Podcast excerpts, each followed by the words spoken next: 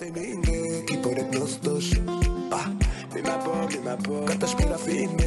es el podcast de Libera.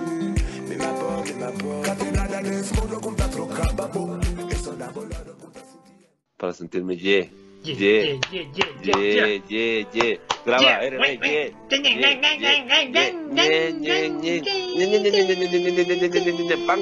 No sé qué es La del. Lo máximo de introducción, ¿ah?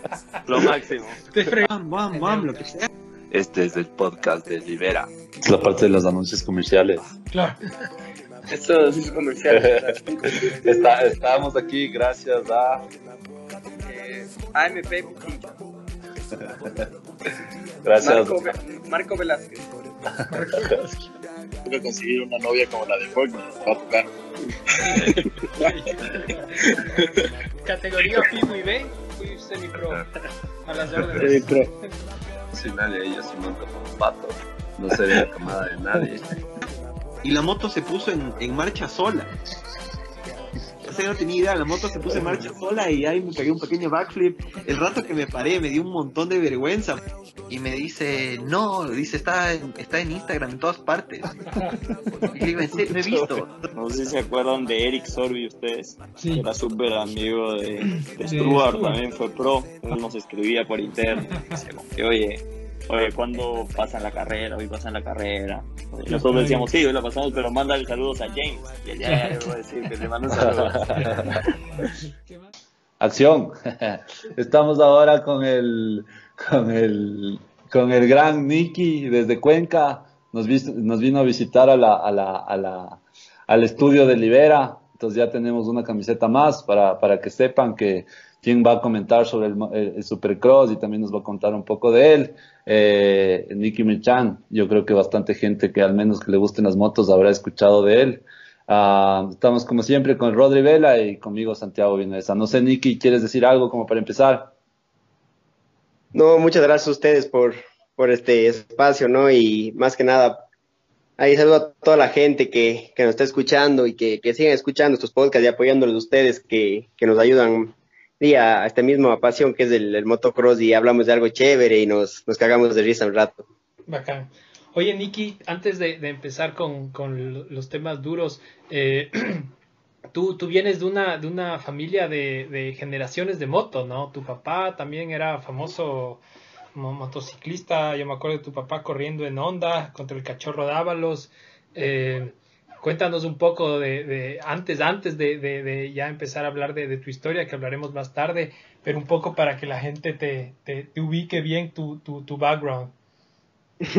Sí, sí, yo vengo de una, de una familia que, que son fiebres igual de las motos. Mi abuelo le encantan las motos, mi, mi papá igual y corrió muchos años, tuvo sus buenas épocas, ahí creo que contra el Juan y, y contra gente que, que en esas épocas era rápida y, y le fue bien también y ya nos, nos fue ahí incursionando a mí y a mi hermano y, y vamos por el mismo camino, ¿no? Y ya, ya somos fiebres de, de la, tenemos la misma pasión y más que nada toda la familia, mi tío, mi tío igual corrió, y en la familia y todos somos tuercas, y igual tenemos primos que corren carros y todo, entonces, y en las reuniones familiares solo se hablan de motores, nada más. Justo, justo Ah, eso, eso te iba a decir, o sea, ustedes en- cuando estén juntos solo de motos, ¿no? Y- Sí, sí, solo motos o carros, pero nada más, de, eso se habla y, y es chévere porque a la final a todos gusta di, la- casi lo mismo, entonces y uno se pasa chévere y, y cada uno va encontrando ahí una otra, una que otra cosa para las motos, para,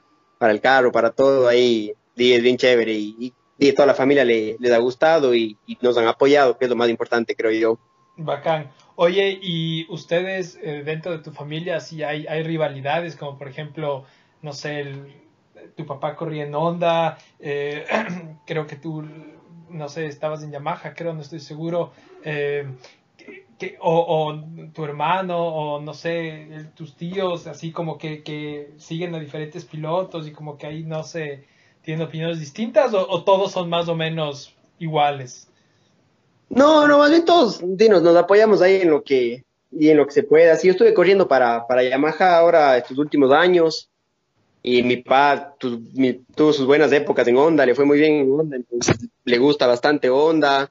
En cambio, mi tío, mi tío creo que de las épocas buenas de él siempre fue Yamaha, mi tío es, le encanta Yamaha, entonces sí, sí hay uno que otro que por ahí te dice, no, en la Yamaha te hubiera ido mejor, en la Honda te hubiera ido mejor. Mi abuelo es fanático de las KTMs, entonces, pero a la final, y la marca que, que me apoye y que nos esté apoyando, siempre todos nos, sí, nos unimos a eso y, tratamos de, de, apoyarnos todos ahí mutuamente, no, sin, sin estar ahí de recelos ni nada. Ya, buenazo. Oye, chévere, entonces, eh, ¿Vieron la carrera? ¿Vieron la carrera o no vieron la carrera? Vamos a empezar y yo quiero medio meterme a, a, ser medio, medio formal, entonces vamos a esquematizar. En la pantalla nos están diciendo, en la pantalla de la cabina, nos están diciendo uh, que, que, digamos los resultados primero. Entonces vamos a decir los resultados. Entonces primero, en la última carrera fue Eli Tomac, uh, el, el que ganó Ken Roxen terminó segundo, Cooper Webb terminó tercero, Zach Osborne terminó cuarto, en la 450 estoy hablando, ¿no? Anderson quinto, sexto Cianciarulo, séptimo Brayton, octavo Stewart, nueve Barsha, eh, eh, décimo Wilson, onceavo Freeze, doceavo Hills, eh, 13 eh, terminó Dávalos. Voy a dar solo hasta el 13, solo porque quería llegar a Dávalos. está bien, está bien. Eh, eso, eso hasta ahí, y, más o menos de los puntos voy a decir los cinco primeros cómo están ahorita. Entonces, ahorita está Ken Roxen, está primero con, eh, punteando, después de la última carrera, Barsha está, está segundo, estaba primero en la anterior carrera, Eli Tomac sube, sube a tercero, Anderson queda, está ahorita cuarto y quinto está Cienciarulo. Justo atrás voy a decir el sexto también porque vale la pena, que es el anterior campeón, que es Web, está sexto. Entonces están ahí peleadísimas las posiciones. En 250, el que terminó primero, ya sabemos todos, fue Ferrandis, después fue Cooper, eh, Justin Cooper, después fue eh, Brandon eh, que no sé quién será, Mosiman, Alex Martin, Claude, eh, Oldenberg, Hayes, Lawrence, quedó noveno, o sea, sí llegó, yo pensé que no llegó, después vamos a hablar bien de eso. yo pensé que al final no, no, no contó, que no se subió a la moto. No, no, no, ah, no, ah, creo que llegó, pero no sé qué habrá pasado, la verdad. Pero está, está, está, como que llegó noveno. Como que les cogen con vuelta, entonces como se cayó ya en la última, no tienen tiempo, o sea, no nos da chance de recuperar ah, esa vuelta, entonces en esa posición ah. porque les, llevaba vuelta todo el resto. Me imagino que hasta el noveno les le metió vuelta. Claro, eso ah, es, eso es. Ah, ya, ya, bien, bien. Por suerte estábamos con un prof que sí sabe de verdad. Nosotros de chiste nomás. Entonces, eh, Auberson, eh, después está Wilson, Brown, Tanti, Wangeman, Karn y quería llegar al 16, Castelo. Entonces estamos Estamos así con las posiciones, las posiciones de la última carrera en 250 y también eh, cómo están en posiciones los cinco primeros. Está primero Justin Cooper, eh, Ferrandis, después está Hartraff, Hartranft, Fortner, está cuarto, está Alex Martin y está Jet Lawrence sexto, que obviamente ya sabemos que no, que creo que ya no va la, la temporada, ya se le fregó. Entonces, Empecemos ahora sí con los comentarios, ya que sabemos la. Por si acaso alguien se mete a escuchar y lo que quiere escuchar son las posiciones. Ya, y por si acaso, eh, duro estuvo la, pronunciación de algunos apellidos, ¿no? ¿Qué hijo de madre? disculparán, disculparán la pronunciación. Son muy extranjeros. Claro. Están muy alemanes por ahí, ¿verdad? no, es que la 250 sí tiene unos apellidos medio raros, ¿verdad? Sí, Sí, sobre todo el de la KTM, sí, es casi imposible ese apellido. Claro. Traba lenguas. Oye, eh, a ver, empecemos con la 250, que es lo que... Primero, primero, antes de empezar ya con la carrera, eh, yo creo que, por si acaso a la, a la gente que nos está oyendo, eh, hay, hay, hay, uno puede ver las carreras eh, un par de horas después de que las carreras son el sábado de noche y, y uno puede ver las carreras, eh, le suben a, a, Daily Motion, que es como el YouTube, pero es la, la versión más, más, más tránfuga. Y ahí suben las carreras dos horas después más o menos eh, de, de, lo que ya se acaba la carrera suben en diferentes, eh, van separando, van separando, en diferentes canales, pero también van separando los, los hits y, se, y después separan, separan los, los main events. Entonces, eh, si les interesa ver, eh, ese, es, ese es el lugar y, y, en buena calidad y todo, o sea, la verdad, súper bueno. No es, que, no es que estoy haciendo, fomentando el pirateo, pero ya, así nada más es. Vale la pena por el vicio. Claro, claro, claro. Y aparte el Rodri, el Rodri está cagado porque si no a él le toca ver a, la, a las seis a las 5 de la mañana el main event. Claro, o sea. Hasta eso ya se metió a Instagram y, ya vio todos los resultados. Claro. Exacto, ya. Sí, sí, entonces es, es, es medio... Les recomiendo que chequen, les recomiendo que chequen, es buena, es buena opción. Em, ahora sí, eh, Chuta Niki, danos, danos, cuéntanos, cuéntanos un poco de una ya tu, tu impresión de, de, lo que pasó en la, en la carrera. Di, la carrera de 250 del, del main fue un, poco loco, creo. Y no estamos acostumbrados a, a carreras así tan, tan emocionantes últimamente. Y, y Ferrandis largó como siempre, no tan bien, como, como es de costumbre de él. Y sí, comenzó a remontar, a remontar hasta que le llegó a, a Craig y, y le ha hecho medio criminalmente. Entonces, y, y ahí yo creo que, que fue una, una maniobra un poco sí, antideportiva, pero es como ellos mismos dicen que va el corazón ahí a 190 por hora, o sea, al 200%, y está todo tan rápido que, que, fue una maniobra, una maniobra donde él dijo, pues ahora o me va a ganar un, un pelado de 16 años. Claro. claro. Porque, porque era así. Y, se la jugó yo creo que medio mal porque, o sea, hay hachazos y todo, pero el problema fue que Craig no pudo continuar la carrera. O sea, él, Craig si fuera por un campeonato o si fuera al contrario, Craig no pudo continuar la carrera, entonces esa es la parte que yo creo que, que fue medio antideportiva, porque era un hachazo criminal y todos yo creo que, que, hemos dado y hemos cometido a veces ese error de, de que por pasar rápido uno, uno le hace ahí rápido. Y de ahí di la carrera, me, una pena por el Jess Lawrence que, que un peladito de 16 años hubiera sido de lo máximo para que, que gane un main, ¿no? Pero al último la cago y la cago en grande, pero si así son las carreras y es como él dice, nunca, nunca se comportó por segundo, siempre era la, victoria, entonces él le dio todo hasta el final y, y, a veces no se dan las cosas, ¿no? Cuando yo creo que cuando uno no le toca, no hay nada que hacer, que, que puede ir uno liderando hasta la última vuelta, que, que uno todavía no, no está listo y preparado para ganar pero un main súper loco, con muchas polémicas, creo, y, más que nada en Estados Unidos, si ustedes leen y se revisan ahí, sobre todo en Instagram, que es la donde está todo el mundo postea y todo, Di Ferrandi se puso todo Estados Unidos en contra, creo. No sé. Sí. De ley, o sea, a, ver, a ver, Santi, que, que tú, tú, antes de yo dar mi opinión, que es tal vez más controversial, ¿tú, tú qué opinas? Yo ya me fui, no mentira. Eh, nada, verás. Primero quería decir que ahora sí, yo justo yo te había dicho varias veces, la 200, la, la 250, la, la, casi no le veo mucho, yo como con mucha pasión, así como que nada, pero puto ahora sí fue principal más bien el, el, la 250, ¿no? Le, le, le, puso más sazón que la 450 que, que estuvo como mucho más tal vez apagada, no sé, pero la 250 fue, fue, fue ahorita el show, yo creo, y la que nos da, lo que nos da un montón de material para poder hablar ahorita. Entonces estuvo igual, igual son carreras pros, ¿no? Entonces ya te digo, yo a veces no veo la 450, pero la 250 le veo, le veo como con más desapego, no sé si decir esa palabra, pero no le veo tan, tan, tan así emocionante. Pero esta vez fue, una carrera que te juro me tenía gritando, creo que cada, cada, cada vuelta, porque estuvo demasiado, demasiado fuerte. Tuvo chévere la carrera y, y en sí, yo, yo, o sea, no sé, para empezar a la polémica, más bien te doy paso a vos.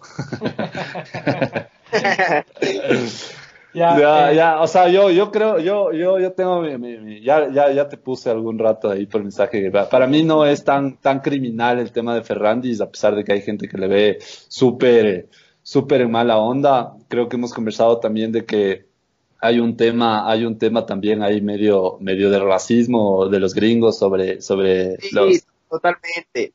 Yo, yo, yo, yo pienso, o sea, el hacha- o sea, lo que le hizo Fernández, yo creo que la mayoría hubiera hecho porque, o sea, es parte de, el motociclismo es un deporte de contacto, Exacto. pero el problema es el racismo y los gringos, y, y más que nada porque Craig no, no, no pudo terminar la carrera, entonces la gente, y peor con el final de que se cae Jet Lawrence y con Exacto. Fernández ahí, o sea, Exacto. Sí, a él se le dieron, pero yo también creo, o sea, yo no estoy en contra de Fernández ni nada, yo creo que son cosas de carreras que, que pasan y que di, una vez le tocará a él y otra será él que le van a dar, o sea, no, no es que uno siempre es el que está chocando, no es que, no es que a matarles a todos siempre, no. De ley. O sea, yo, yo, ah, a ver, yo, yo creo que mi, mi opinión ha ido cambiando eh, en los últimos días. Cada día, cada día, cada hora, cada hora, cada posteo, cada posteo. Sí, porque, porque verás, apenas vi la carrera, yo vi eso y fue como que, ¡qué hijo de puta! ¡Mátenle a ese man! O sea, puta, yo, o sea, obviamente yo soy full onda, ya, entonces, gracias al man, ya, o sea, no, no gracias al man, pero bueno, tal vez se puede decir, eh, onda, onda perdió los dos primeros puestos, ¿no? Posiblemente el man sí les hubiera podido pasar, o sea, Ferrari sí les hubiera podido pasar limpiamente, posiblemente, pero al final, ante los ojos de, mucha gente, él fue la, la, razón por la cual, ponte en este caso, Honda perdió los dos puestos. Además que yo sí quería que Jet Lawrence gane una carrera porque el man se lo merecía, o sea, el man estaba volando y, y es chévere ver, o sea, desde los ojos de un espectador, eh, después de muchos años, alguien que esté completamente fuera de control.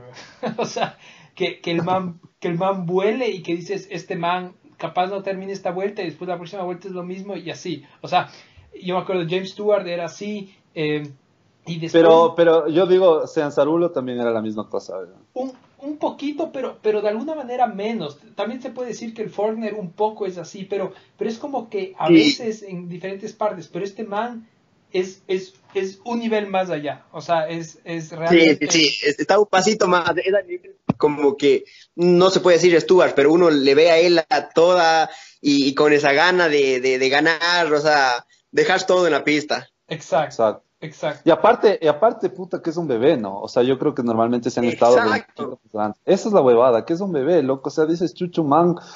Pero, pero la verdad es que ustedes vieron el, el- el post del man y, y ya no le veo tan bebé también. Y justo como decían algunos, realmente el post que puso el man, puta, para, para respetarle más al enano ese. Sí, sí, sí, de todas maneras. Totalmente. O sea, el, el, el man le defiende. eh, el- o sea, el- bueno, a ver, a- a- hay que aclarar un par de cosas. Pero bueno, voy a seguir diciendo lo que yo pienso. Eh, y después, para mí hay, hay, hay un par de diferencias. O sea, yo estoy. A mí me parece chévere que, que corran con agresividad, ya, porque, porque le pone ese, ese, ese sabor, esa emoción a la, a la carrera, ya. Obviamente nadie quiere que se lesione nadie, pero, pero saber que te pueden hacer un block pass o que, o que este man le va a hacer un block pass a este otro man, eh, hace las carreras mucho más interesantes. Lo que a mí me parece mal, que fue la diferencia desde mi punto de vista con, con la pasada, ponte, se, se pudo ver en la carrera, ya la pasada que le hizo el mismo Ferrandis a, a Craig y el, la pasada que le hizo o intentó hacerle a, a, Lawrence, ya, es que a Lawrence, a Lawrence el man le hace una especie de block pass o, o se le mete ya y se abre y le, y le topa y le choca, ya.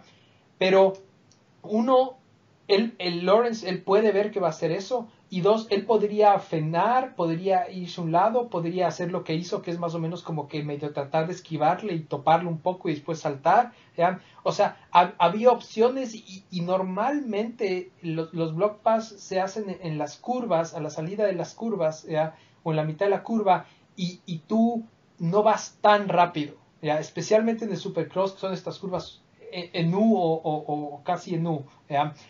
Eh, la diferencia con, con la pasada de Craig es que si ustedes se fijan, donde le choca a Craig, Craig ya no estaba en la curva. De hecho, en las fotos tú ves, la curva está como tres metros más atrás. Sino que el man... Sí, Craig es. Exacto, el, el man cae del salto y, y, o sea, Ferrandis tú le ves, en el, en, eh, brutal, ¿no? O sea, una habilidad del man increíble. En el salto se pega una whipeada increíble y, corta, pero súper fuerte para poder meterse adentro, ¿ya? Y, digamos que, que, coger la curva muchísimo más adentro, ¿ya? Pero en vez de coger la curva más adentro, sale recto, ¿ya? Y entonces Craig va muchísimo más rápido de lo que en cualquier otro block pass iría otra persona. Y para mí eso, eso sumado con que el man no podía hacer el pase. O sea, no es que, no es que si es que, si es que este man eh, se movía una huella más afuera, eh, Ferrandis pasaba. No, o sea, ahí, ahí, primero que, o sea, lo que mucha gente dice, yo no vi en vivo, pero me parecería, es que si es que no estaba ahí el Craig, el man se iba igual al piso contra, contra los mecánicos. O sea, el, el, man se fue, desde mi punto de vista, el man sí fue a votarle al Craig. No creo que haya ido a, a realmente a, hacerle una chocada tan densa como la que le hizo, pero el man fue a votarle. Estoy seguro que hubo una, una que, que calculó mal. O sea, yo, yo no creo que el man haya tenido tan malas intenciones, no esperaba que pase como pasó. Sí creo que el man calculó pésimo, ¿ya? Pero, chuta, el man acaba de ser campeón eh, nacional de, de, Supercross y ya está un poco viejo también y con mucha experiencia como para eh, equivocarse tan feamente. Exacto, yo creo que él no fue con mala fe, como, exacto, tú dices, él no fue con mala fe, pero él le calculó mal, porque si él, si no había Craig, él se caía igual, o sea, en la foto que sale, él está ya en el piso, en esa foto que, que le está dando ahí, él sale ya en el piso, entonces, pero él calculó mal, o sea, es que fue yo creo que tan rápido que, que hizo, o sea, por instinto, ay, me metí por dentro y a lo que Dios quiera fuera, y le metió su vergazo al pobre Craig. Ajá, ajá, o sea, yo, también creo, y, y, sinceramente, o sea, hay una cosa que, que, que, que, justo oí en otro podcast y que no, no, nadie habla mucho de eso. El man estaba haciendo un carrerón, estaba rapidísimo. Entonces, sinceramente, el man lo hubiera podido pasar en la siguiente curva o en la siguiente curva al Craig sin ningún problema y lo hubiera agarrado al Jet y lo hubiera pasado igual. ¿ya? Entonces, no era necesario tampoco. Ajá. Sí, sí, no, no ameritaba meter ese hachazo porque él, él sabía que era más rápido y a ese nivel yo creo que, que Ferrandis ya analiza y como todos un poco a los rivales Jet Lawrence sabía, en la anterior fecha ya le pasó que se iba a cansar al final, entonces él sabía que podía ganar, pero yo creo que calculó mal y, le, pobre le, dio y le mató al pobre Craig. Ajá. Ahora, yo no estoy de acuerdo con que le insulten al man y que, que le, como todo el mundo decía, que le puta, que le, que le deporten, que le crucifiquen, que le quemen vivo. No, no tampoco, ya. O sea, ni que le despidan de Yamaha, nada de eso. No, o sea, yo, yo sí creo que, que sinceramente, yo si, yo, yo, se hubiera dicho que, que, le, que le hagan una, eh, que le den una, una, una, una, o sea, que le penalicen de alguna manera, solo por la idea de, exacto, solo por la idea de saber, ve, no valió la pena, ¿cachas? Que el man sepa, chuta, esa huevada hay que tomar en cuenta porque no vale la pena, ¿ya? Em, ahora, otro tema súper importante es que eh, Craig él ha tenido algunas movidas bien agresivas antes, no sé si, si, vaya a vengarse o no, pero, pero ahora Ferrandis está en una posición súper delicada porque Craig se puede vengar de este man en cualquier momento y Ferrandis está peleando el título. O sea, Craig, Craig no puede cagar el título y, él no pierde nada, ya tiene dos, dos main events que no ha terminado, o sea, a él le vale verga si es que en la próxima carrera se chocan y se caen los dos y no terminan los dos, le vale verga. En cambio, eso le puede costar el título a Ferrandis, ¿no? Entonces va a correr todas las fechas con esa huevada. El problema es que como no le suspendieron a Ferrandis, no le hicieron nada porque solo está bajo supervisión, pero no ha, no ha sido afectado todavía en el campeonato. Craig puede hacer lo mismo. En la siguiente fecha, ¿qué pasa si Craig le da o no sé, para que no sea tan directo, que le den a Ferrandis así, y Ferrandis no termine el hit, se acaba el campeonato de Ferrandis. Exacto. Y el que chocó, y el que chocó sabe que no va a tener ninguna penalización ni nada, sino que va a estar bajo supervisión. Sí, totalmente, si comete otro, otro choque, cualquier otra cosa, se ya se toman sus medidas, pero yo creo que sí tenían que haberle sancionado para que todos le bajen un poco, porque a la final la idea no es que se lesionen ni que salgan a chocar, sino queremos de que todos terminen un campeonato y que sean unas carreras Y para nosotros, el espectador, cuando se chocan y cuando hay agresividad es lo más chévere. Claro. Pero ellos como pilotos viven de eso y, y creo que, que, que no amerita, y, o sea, dejarte afuera de un campeonato por, por una simple mala decisión que uno tome. Exacto, o sea, y- Ah. yo, yo- yo- Pero yo creo que yo creo que de la sanción le salva que el man se cae. Eso es lo que les decía yo. O, o sea, yo le dije al, al, Roder. Yo creo que se salva Sí, el man de la sanción porque el man, o sea, igual muere, o sea, igual está en el suelo. O sea, igual, bueno, claro que, que, que el Craig sale volando dos metros y se da diez mil vueltas y, y su caída es diez mil veces más dura. Pero el Fernández igual, eh, el rato que hizo eso, o sea, yo, yo es lo que decía, ningún piloto creo que, vaya a, hacer un block pass pensando que él se va a caer.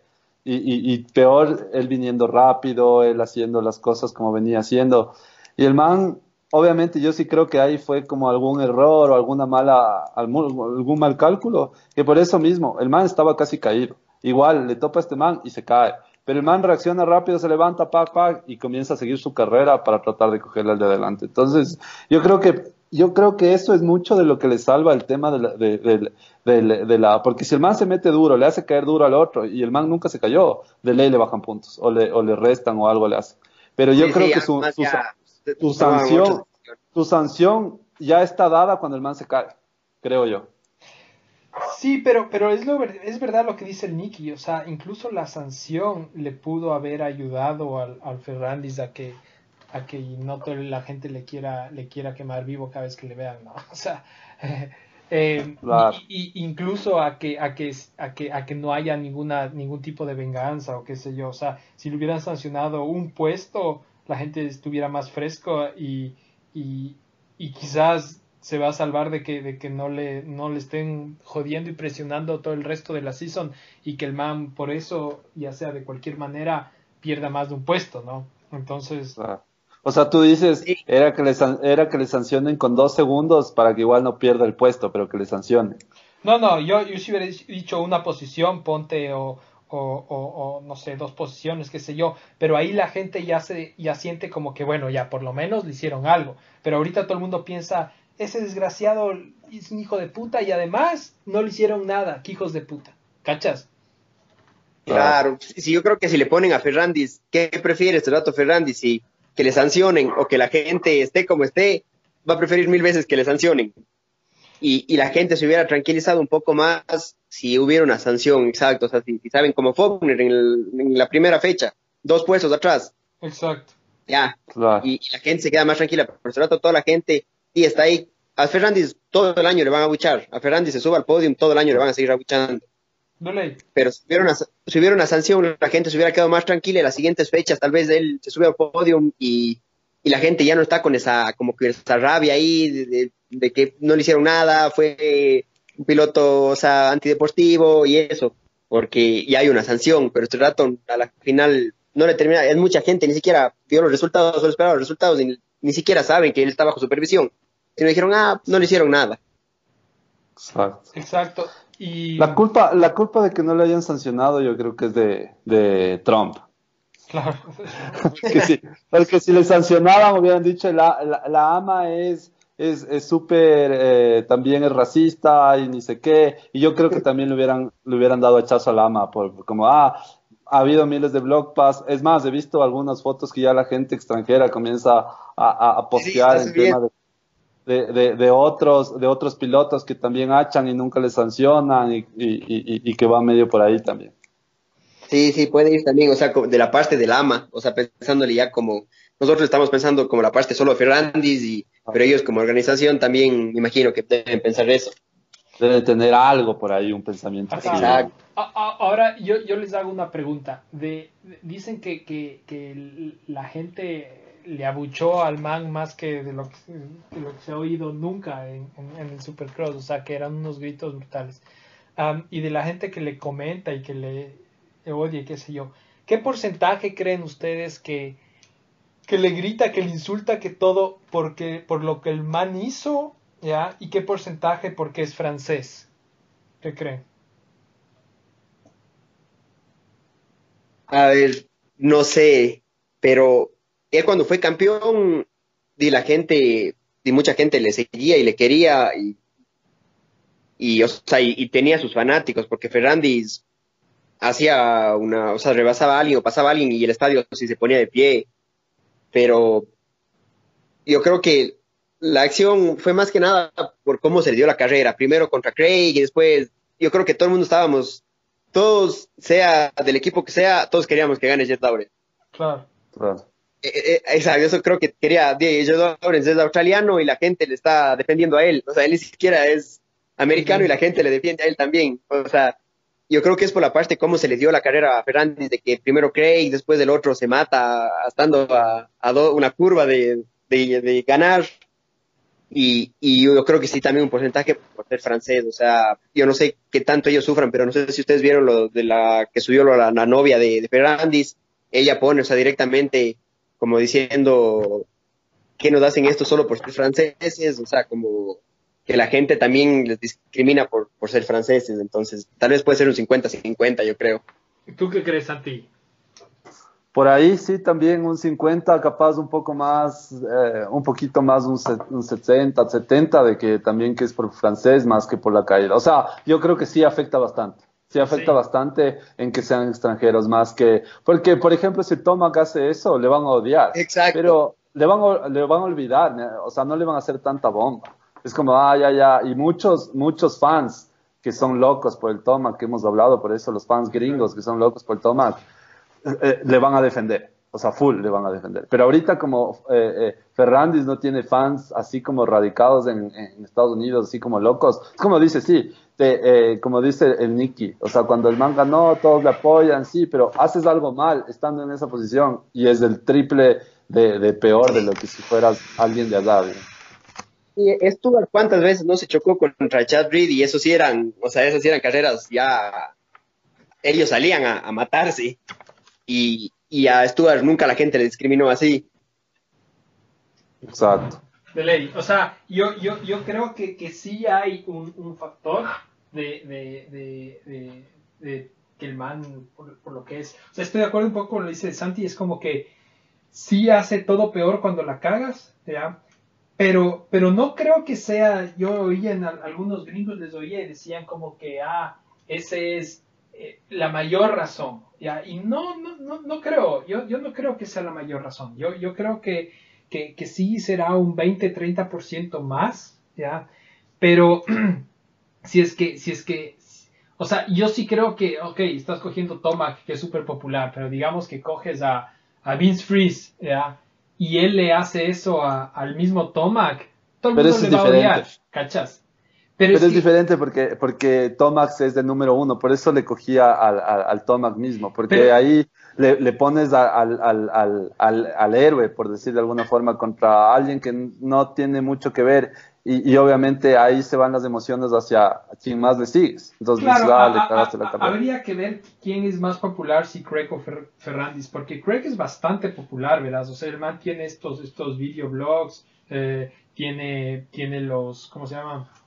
El, hijo del man. El hijo del man tiene, se llama, creo que, no me acuerdo cómo se llama. PG, no, ¿cómo es? La mujer es PG Craig, ¿cómo se llama el hijo? El, el hijo se llama... Uh, tiene este típico nombre de gringo, pero bueno. Eh, el, hijo del man, que tiene como cuatro años, ya, tiene 50 mil followers en Instagram. Entonces, eh, el, y el, esposo de la esposa del, del man es la hija del dueño de, del, del, team de Honda. Eh, Craig se llama el hijo. Exacto. Exacto. Entonces. Jagger. Jagger. Jagger Jagger. Entonces, entonces el, el, el, man es, el man sí es bastante popular. Además que el man vive como a 10 minutos de, de, ese estadio, ¿no? Entonces, obviamente, ahí en ese estadio, el man era 100% local. pero, pero bueno, o sea, e, eso es, y como decía, yo creo que a mí sí me pareció sucio, pero ya bueno es lo que es después de lo que pasó, después no me pareció, no, tengo nada en contra de, cómo le pasó y de todo, cómo, cómo se desarrolló la cosa con, con, Jet Lawrence. Yo creo que sinceramente él fue el, Jet Lawrence cometió muchos errores que obviamente eran de esperarse, ¿no? O sea, el man es, tiene 16 años.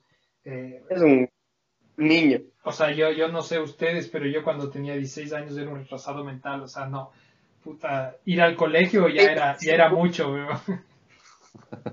Sí, sí, es, Claro. es como, eh, o sea, él mismo creo que, que admite su error, o sea, y, y uno se da cuenta en la edad de él, o sea, él dice, nunca me he conformado con el segundo, busco siempre la victoria, porque todavía es pelado, pero si hablan con Cooper Webb, que es campeón, él sabe que cuando quedó tercero la primera fecha en Anaheim 1, ¿qué fue lo que dijo? No, estoy enfermo, pero estoy feliz con este resultado, porque él sabe que un campeonato está bien ahí, porque uno va madurando conforme crece. Exacto, exacto. O sea, a veces si quieres ganar el campeonato, tienes que conformarte con un segundo, tercer puesto o hasta quinto puesto, porque, porque sabes que si no, que, que vas a estar cero puntos, ¿no? O sea, lo mejor es tener, por ejemplo, y no sé si han oído, Reggie Carmichael dice una cosa que a mí me pareció, me parece súper buena. Él dice, los campeonatos se, dan, se ganan en tus peores días. Y eso es eso, el rato que tú, que tú controlas el daño en los días en los que te está yendo mal. Ahí es cuando te, que- cuando, Sí, cuando, sí. cuando haces la diferencia. Sí, sí, cuando el otro está mal y, y no termina esas carreras y uno lo supo manejar eso y, y hace top 5 o algo ahí, uno suma un poquito y el otro ya no sumó. Y ahí es donde uno, y así les gana di el web como les ganó el anterior año, así. No fue tal, sí, ganó un montón de carreras, pero yo creo que el Toma fue el más rápido. Pero no supo manejar los, los malos días. Exacto, exacto, exacto. O sea, el mejor ejemplo es justo el Tomac. El Tomac es, es, es el mejor ejemplo porque el man Sí. no puede hacer eso y eso le ha costado que no ha podido ganar un campeonato de Supercross hasta ahorita, siendo, como tú mismo dices, el, el más rápido en, en más de un año, ¿no? Entonces, y Sí. yo, y yo sinceramente, bueno, ya vamos a ir a la 450, pero yo sinceramente no creo que Tomac gane este año tampoco, pero bueno. Eh, Jet Lawrence, puta, hablemos un rato del man, o sea, genio, ¿no? O sea, yo, yo creo que el man, o sea, para mí, viéndole, por lo menos en Supercross, el man va a ser, va a ser un fenómeno de esos, de esos, de esos densos. O sea, ojalá que no termine siendo algo como el Fortner o el Cinciarulo, que por las lesiones que Cinciarulo tuvieron, se lesiona full. exacto, que se lesionan y que después chuta, se, medio que se opaca esa parte de su carrera. Sí, sí, sí. Es un pelado de 16 años, no sé, yo creo que los 16 años Claro, uno jugaba canicas, ¿qué va? Claro, creo que para alinearme ahí, él con 16 años estuvo a nada de ganar, y más que nada la actitud del man es, o sea, yo creo que a este rato si uno pregunta a quién no le gusta Jet Lawrence, gana un Monster. Cup y toda la gente cuando gana el Monster, la, él se pega una dona, o sea, eso Claro. Claro, son, claro. son cosas que, que nadie ha hecho y él lo viene haciendo y la gente, yo creo que la gente le está queriendo, uno los, los posts que ve, todo el mundo sale apoyando al man y con uno con los amigos que habla es, puta, qué verga, yo hubiera querido que gane Jet Lawrence. Y yo creo que todos estuvimos cuando se cayó, fue un... Claro, sosteniéndole con el grito, weón. Sí, sí, exacto. Sí, y, a- y además el man se cae, se para así con la misma desesperación que, que- con la que estábamos todos gritando y, y el man maneja, pero como si es que, o sea, el man parece que la primera vuelta después de caerse pasó él también gritando dentro del, del casco porque pasó a punto de volverse a caer como tres veces, eh, el, el Dragon Back, eh, pasó el man en Willy, eh, o sea, qué hijo de puto, o sea, se pegó unas salvadas, Le, volvió a pasar a Ferrandis D ahí en Willy todos los moves. claro. Casi se da backflip, pero en esos Sí, googles, sí, ¿no? fue- o sea, e- esa emoción uno de a uno le hace que, que uno les vaya cogiendo, o sea, como que haciéndose uno fan de ellos, porque uno no les ve a, por ejemplo, no sé quién es así medio súper cabeza fría, a un, a un Cooper Uno no le ve a, Da- a, a Dangue haciendo eso, weón. A Danji nunca, nunca. Exacto, a, a Danji, el ejemplo más fácil, Danji, ahí está otro, digo, un capo para montar, pero Danji nunca, nunca eso. Danji más bien siempre sereno, pero en cambio este, Él, en cambio era el típico que el típico que nunca hacía nada de nada, absolutamente nada, pero ganaba los campeonatos. O sea, nunca era muy emocionante verle. O sea, ganaba, ganaba los títulos y todo, pero emocionante verle estas carreras, como tú dices, yo no sé, ¿no? O sea, pero por las carreras del domingo, como vieron el domingo, si es que siempre fueran así, yo creo que hubiera tantos fans del motocross, del supercross, porque es tan, es tan, es tan apasionante, pero obviamente también se vuelve un deporte demasiado peligroso, ¿no? Donde Además que yo, yo creo que para, para tener más pilotos así tienes que combinar dos cosas que no es fácil que se ven. ¿ya? O sea, yo Plata. estoy, se- y- y estoy Plata seguro- y chicas monte. Claro.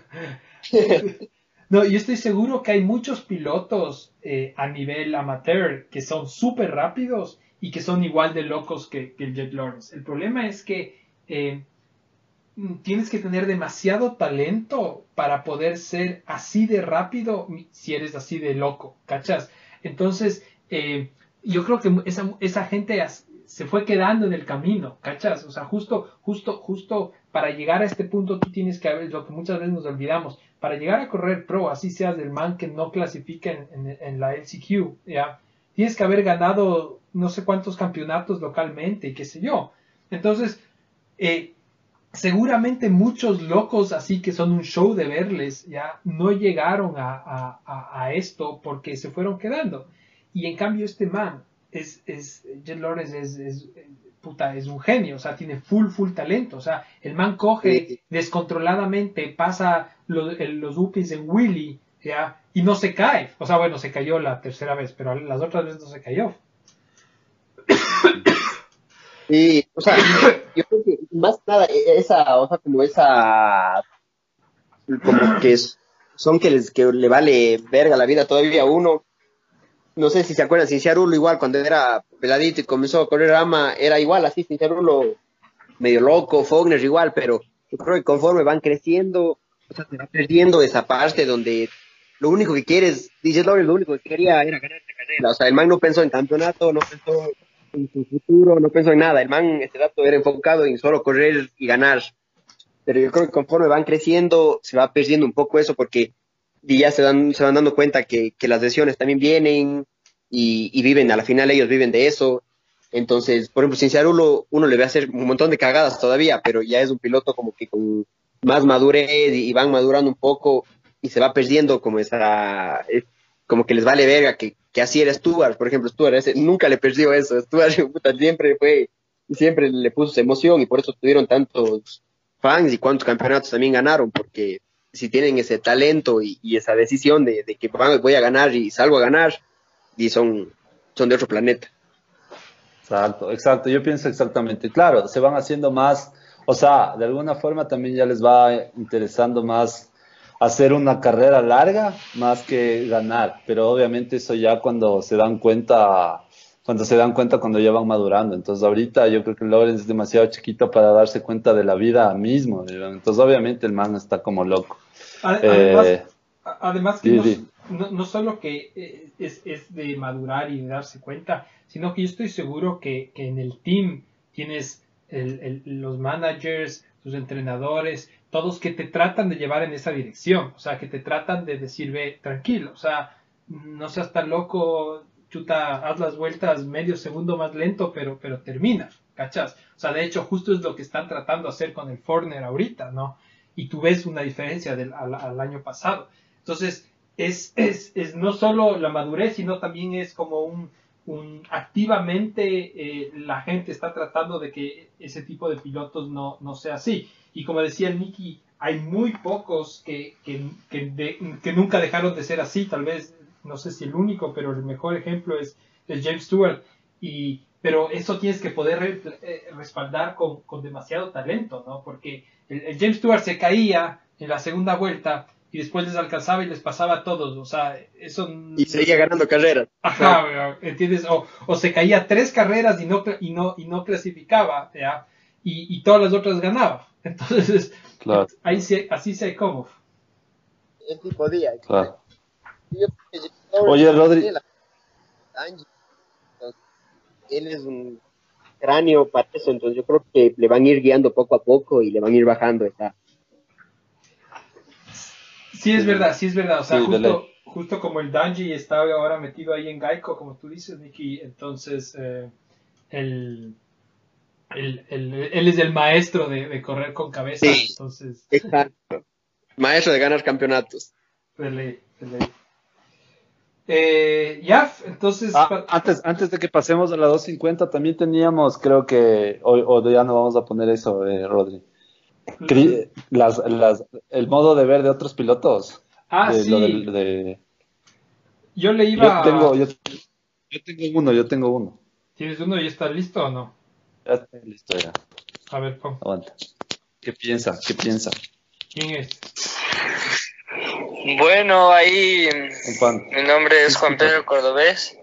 Este, con respecto a lo que pasó el fin de semana en la carrera, el incidente de Ferrandis contra Christian Craig, yo creo que es un incidente de carrera, sí, fue feo, pienso que no, no fue nada chévere lo que hizo el Ferrandis, pero yo creo que estando en la misma situación del Ferrandis, o sea, yo como piloto me pongo en su lugar, digo, o sea, capaz me hubiera pasado lo mismo. No digo que hubiera sido así de duro o cualquier cosa, pero yo siempre, el rato que estás ahí, lo único que quieres es pasar y llegar al frente. Y el man, o sea, saltó, se metió cerrado y esperó que el Craig le vea y que suelte, que suelte el acelerador. El Craig no le vio, el man ya nunca soltó y dijo me fui, me fui y le dio durísimo y fue, fue feo, o sea, sí, sí se vio bien aparatoso, pero el rato que estás corriendo es así, loco.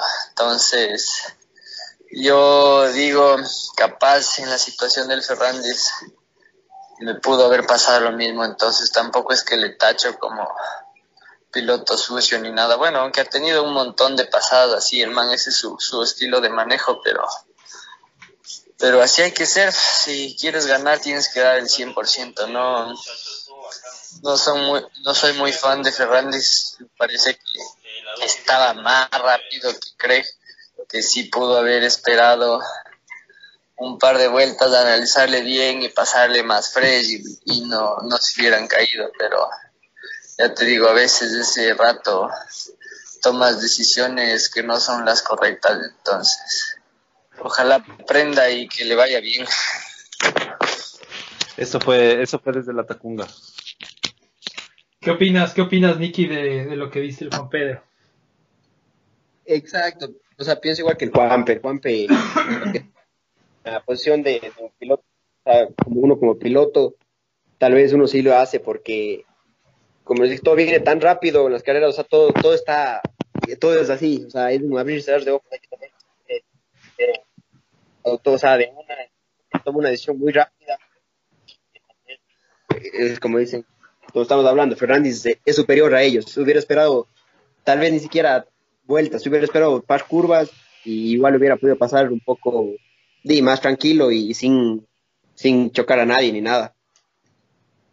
Sí, yo, sin, yo... Ganarse, sin ganarse el odio de nadie. Sí, claro. Exacto. Eh, sí, yo, yo, yo, yo, yo, sí es verdad, o sea, sí es verdad que, que, que en ese momento es más fácil como que ¿no? cometer ese error, ¿no? Y como no pensar. Y, y sí, Fer Ferraris también dijo él que él, que él pensó que el Craig la había visto y como que seguramente pensó que, que no sé, que en el, en el peralte tal vez se iba a meter mucho más a la derecha para, para coger otra huella, no sé. Pero, no sé, no sé, a mí me dolió, a mí me dolió. a ver, tenemos, tenemos otra, otro, otro mensaje de, de, de otro, de otro piloto eh, al respecto, a ver, a ver qué nos dice. Esto es lo que, lo que piensa Jetro Salazar eh, al respecto. Sí, la 250 estuvo chévere, muchachos, estuvo bacán. A mí qué me pareció de la carrera, me pareció que Lorenz es un maestro. Un maestro, pero puta, hizo ese error de, de novato, pues. Y después hizo una vuelta donde cae se mata tres veces. Y después pudo como que tranquilizarse un poco, pero claro. Creo que en la curva donde le pasa a Ferrandis, él pudo haber cerrado la línea. Y de ahí hacer un 1, 2, 3 que estaban haciendo, pues, ¿no? En vez del 3, 3, por favor. Pero, claro, Lorenz increíble, increíble. Pena que se rompió la, la clavícula. Y ahora no va a estar un mes, por lo menos. allá esta cosa creo que chao. eh, y lo de Ferrandis, o sea, yo lo veo más del punto de vista de que el man el man siempre se pone en posiciones para ganar el campeonato. Entonces, si lo ves desde ese punto de vista, claro, el man tenía urgencia por sacar la mayor cantidad de puntos a,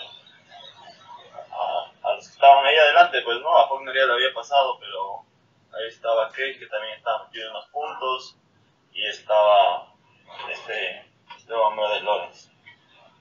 Entonces yo creo que sí fue agresivo. Pero es lo que yo le decía a mi papá y al Tuki. En la curva donde él le mete, o sea, es una curva pendeja porque no es una 180 normal ni una curva normal como las que saben ser con un peralte grande que agarras apoyo y sales, sino era un peralte pequeño, pequeño, pequeño, pequeño. Y claro, el problema es que entraban muy enculados desde afuera, pues. O sea, agarrabas ese codo y ¡pum! con todo. Es más, el codo como que te daba más velocidad. Entonces, claro, ahí creo que no tuvo mucho criterio en hacer el pase. Pero, o sea, yo le veo una boda de carrera. De hecho, sí fue agresivo, pero tampoco como para para matarlo así, pues, ¿no? O sea, no, bueno, de hecho no le penalizaron por eso, pues, no, no creo que fue una depenalización. Estaba bajo observación 12 meses, pero, pero igual, o sea, yo creo que la urgencia que tenía el man y vio que el Lorenz ya estaba rápido porque en el hit no le pudo, no le pudo agarrar a Lorenz, entonces dijo, puta, yo aquí le tengo que pasar rápido porque si no, no le alcanzo nunca a Lorenz. Entonces creo que fue esa urgencia la que, la, lo, la, la que lo cagó, pues. Pero, pero como les digo, creo que cosas de carreras. Un poco agresivo, pero tampoco como para sancionarlo o ponerle el parche. Pero qué buena carrera. Sí, nomás, eh, Así Salazar, las palabras. Creo que creo que es lo que lo que nosotros decíamos un poco también eh, que fue en resumen que fue agresivo Ah, que estuvo medio mal pensado en la carrera, que, o sea, creo que coincidimos todos que capaz el man pudo esperar un poquito más para pasarle como para no, no ganarse el odio. Pero ya nada, cometió el error, para algunos está mal, por ejemplo, para Retro, él, dice que no, el, el, el Coyo también dice que es, más, o sea, el tema de carrera, ¿no? Ustedes son más rápidos, Nicky. Eh, yo imagino que el rato ese, si es que tú tienes que, que, que pelear por algo, o sea, me imagino que el chip de ustedes está más puesto en que siempre quieren estar primeros, ¿no? Entonces, ahí ya toca echarle al, que sea, así sea tu hermano.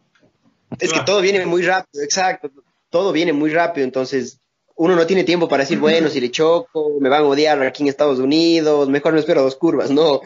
Él estaba, en, como dice el mismo Jetro, él sabía que Jet Lawrence estaba andando bien, y más que nada, un pelado de 16 años que te gane, yo creo que también te pega un poco en el orgullo de que él es el campeón y todo, y que él no se iba a dejar ganar de un pelado de 16 años. Entonces hizo eso como que muy rápido, y, son cosas que pasan, o sea, son cosas de carrera, pero yo pienso, o sea, igual que ellos, son cosas que pasan, no estuvo bien porque pues, se podía haber esperado, pero ya está y, ya lo hizo, y no queda más que, que ver qué pasa en el resto del campeonato, porque de seguro alguien más le, y más que nada, Ferrandi, si, si se acerca y, o le choca a alguien más y ese otro se sale de la pista y se choca o se cae, puta Ferrandis te puede estar ahí sí cagado. Claro, claro, sí, sí. Sí, claro. Sí, eh, ahí, ahí es... A ver, dice Otra cosa que, que, dijo el Yetro que, que, es verdad y que yo me había olvidado es comentar es que eh, con respecto a, a, más que nada a, a Jet Lawrence es que él, hizo dos cosas que obviamente para la edad eh, eh, están bien, pero que uno viendo y comparando con los pilotos más experimentados se ve una diferencia. Uno, él no, él no protegió tanto eh, cuando se, ya le comenzó seguramente a oír a, Ferrandis, no comenzó a proteger tanto sus líneas, no se metió por adentro como dijo el, el, Yetro y, cambió la, la, sección de, de, ritmo de cómo hacerla. Y también después, cuando ya le pasa, pasa súper rápido los, la primera sección de Whoops, Lawrence, y, se, y, saltan el triple juntos casi. ¿ya? De hecho, ahí está la foto que están los dos, que está Lawrence con el pie medio salido. Y él pudo haber sido igual de agresivo y haberle hecho un block pass a, a, Ferrandis. Y, si tú te fijas, el man como que va con la intención, pero como que se ahueva un chance y, y se mete una huella más abajo del, del Ferrandis o, puede ser tal vez porque no la alcanzaba, ¿no? Porque no es que normalmente tienes que estar adelante de que el otro, parecía que no, que no sé si estaba adelante, pero, pero, pero aún así pudo, pudo haberle topado aunque sea. O sea, a lo que voy es que a él también le faltó un poco ser más agresivo para defender la posición en la última vuelta, ¿no? Sí, como un poco más de, o sea, de, decisión. Él, yo creo que también eso, es que es como dice el, Jet, son, son errores de como que de novatos, porque el, el primer error que comete es cuando se cae. Ajá. Y iba solo adelante con 10 segundos y le faltaban creo que dos o tres minutos de carrera y, se cae solo. Eso es ya un, error que, él comete por, por de novato. Y de ahí el, resto, exacto, cuando saltaron ese triple, él tenía como darle igual de, duro como le dio Fernández a Craig y, lo hubiera chocado y tal vez se hubieran hasta caído los dos, pero como que también tienes 16 años, él es el campeón, yo creo que sí existe un poco de ese respeto, así uno, por más que uno esté mentalizado de que no voy a ganar y solo quiero ganar, solo quiero ganar, el rato que uno está ahí y le toca hacer la acción, como que uno casi a esa edad yo creo que él tuvo como un poco de respeto a Ferrandis ahí y después ya la siguiente curva ya se madrió el pobre. Sí, yo justo creo lo mismo. Yo creo que le tuvo demasiado respeto a, a Ferrandis ahí. Sí, exacto. La próxima tiene que echar como loco entonces, eh, cuando ya se recupere. Así nomás. Eso, yo creo que sí, eso en la 450 y también como siempre para mencionarle al, al Martín, que creo que hizo una carrera bastante buena, no le fue tan bien como la, la carrera anterior. Uh, siempre, siempre creo que vale la pena mencionarles nuestro piloto y eh, termina en un puesto 16 que, que, que, es bastante bueno, o sea, yo creo que cada vez que entra un main el Martín está, es, bueno y, y que termine entre lo entre top 15 por ahí está bastante bien y terminó así y ojalá le vaya le vaya mejor también las siguientes fechas. Está está ganando bastante experiencia y, y sigue medio contundente que creo que es su objetivo según lo que nos había nos, había contado y, y, le va bien por ese camino. Cuando nos había contado a nosotros personalmente dices. Ahí en la cabina de Libera. En la cabina de Libera. Ah, sí. Yo creo que el Martin está súper bien este año. El Martin yo creo que es el mejor año que, le hemos visto. Tiene, creo que un buen equipo, una buena moto. Y, él, como yo también escuché el podcast de él, eh, está como que, mentalmente también él se le ve mucho mejor y montando se le ve mucho mejor que creo que hemos visto en los últimos años. Yo creo que, cada carrera va a ir cogiendo experiencia y, va a ir mejorando y poco a poco, porque no es que un día el Ultralord se hace uno campeón, pero él está, está, está por un buen camino. Pero ¿saben lo que podemos decir de la carrera? Que Martín le ganó al Forner, quedó adelante y le ganó al Craig. Claro. él, ya puede poner eso, él, ya puede, poner eso en su currículum. Tranquilamente. No, y, y, y, y, sí, sí, sí, es, sí está rápido. O sea, tú, tú le ves también los hits. O sea, eh, sí está rápido. Hay, hay bastante competencia, pero pero la verdad sí se le nota que ha, hecho un salto gigante desde el año pasado, eh, y con constancia, terminando todas las carreras y todo, o sea, bien, bueno, bueno, sin contar la primera. Y, tiene un buen hole shot que, que, es algo importante también en esas carreras, larga muy bien, entonces eso le va a ir ayudando poco a poco, ojalá ya se meta por ahora, hay algún hole shot y, y la carrera se le va a volver mucho más, no más fácil, porque son igual de duras, peor en el pelotón de la punta, pero un poco más cómoda tal vez para, para pegar un, top ahí, top 10 y para adelante. Sí, sí, sí. Ahora sí yo creo que ya pasemos a, la 450, pero ya vamos una hora en 250. y nuestros, nuestros oyentes se van a volver locos. Eh, entonces, no sé, 450, ¿cómo le viste, Nicky? O sea, para mí, eh, personalmente, que haya ganado Tomac es, es, medio sorprendente. Yo esperaba que no, que esté igual en los puestos que estaba, pero fue una carrera como las que siempre hace, largar mal y, remontar. El Roxen tenía una carrera que estaba bastante bien y, por ahí no le fue tan bien. Otra vez la misma historia de, ¿será que Justin Barcia se queda en esas posiciones? Porque ya hizo las dos primeras buenas y ahora se quedará por atrás. ¿Qué dicen ustedes? ¿Cómo le van viendo a la cosa? Yo creo que la 450, una carrera, estuvo medio chévere, pero pero ya después de ese carrerón que nos dio 250 ya no importaba, ya solo queríamos ver los resultados de la Sí, sí, solo ver qué pasa con Ferrandis. Pero bueno, vamos a la cuarta. Tomac, a mí también me sorprendió, yo no soy muy fan de Tomac, pero las dos primeras fechas le aposté a Tomac y dije, no, yo creo que, este año ya Tomac tiene que ser campeón.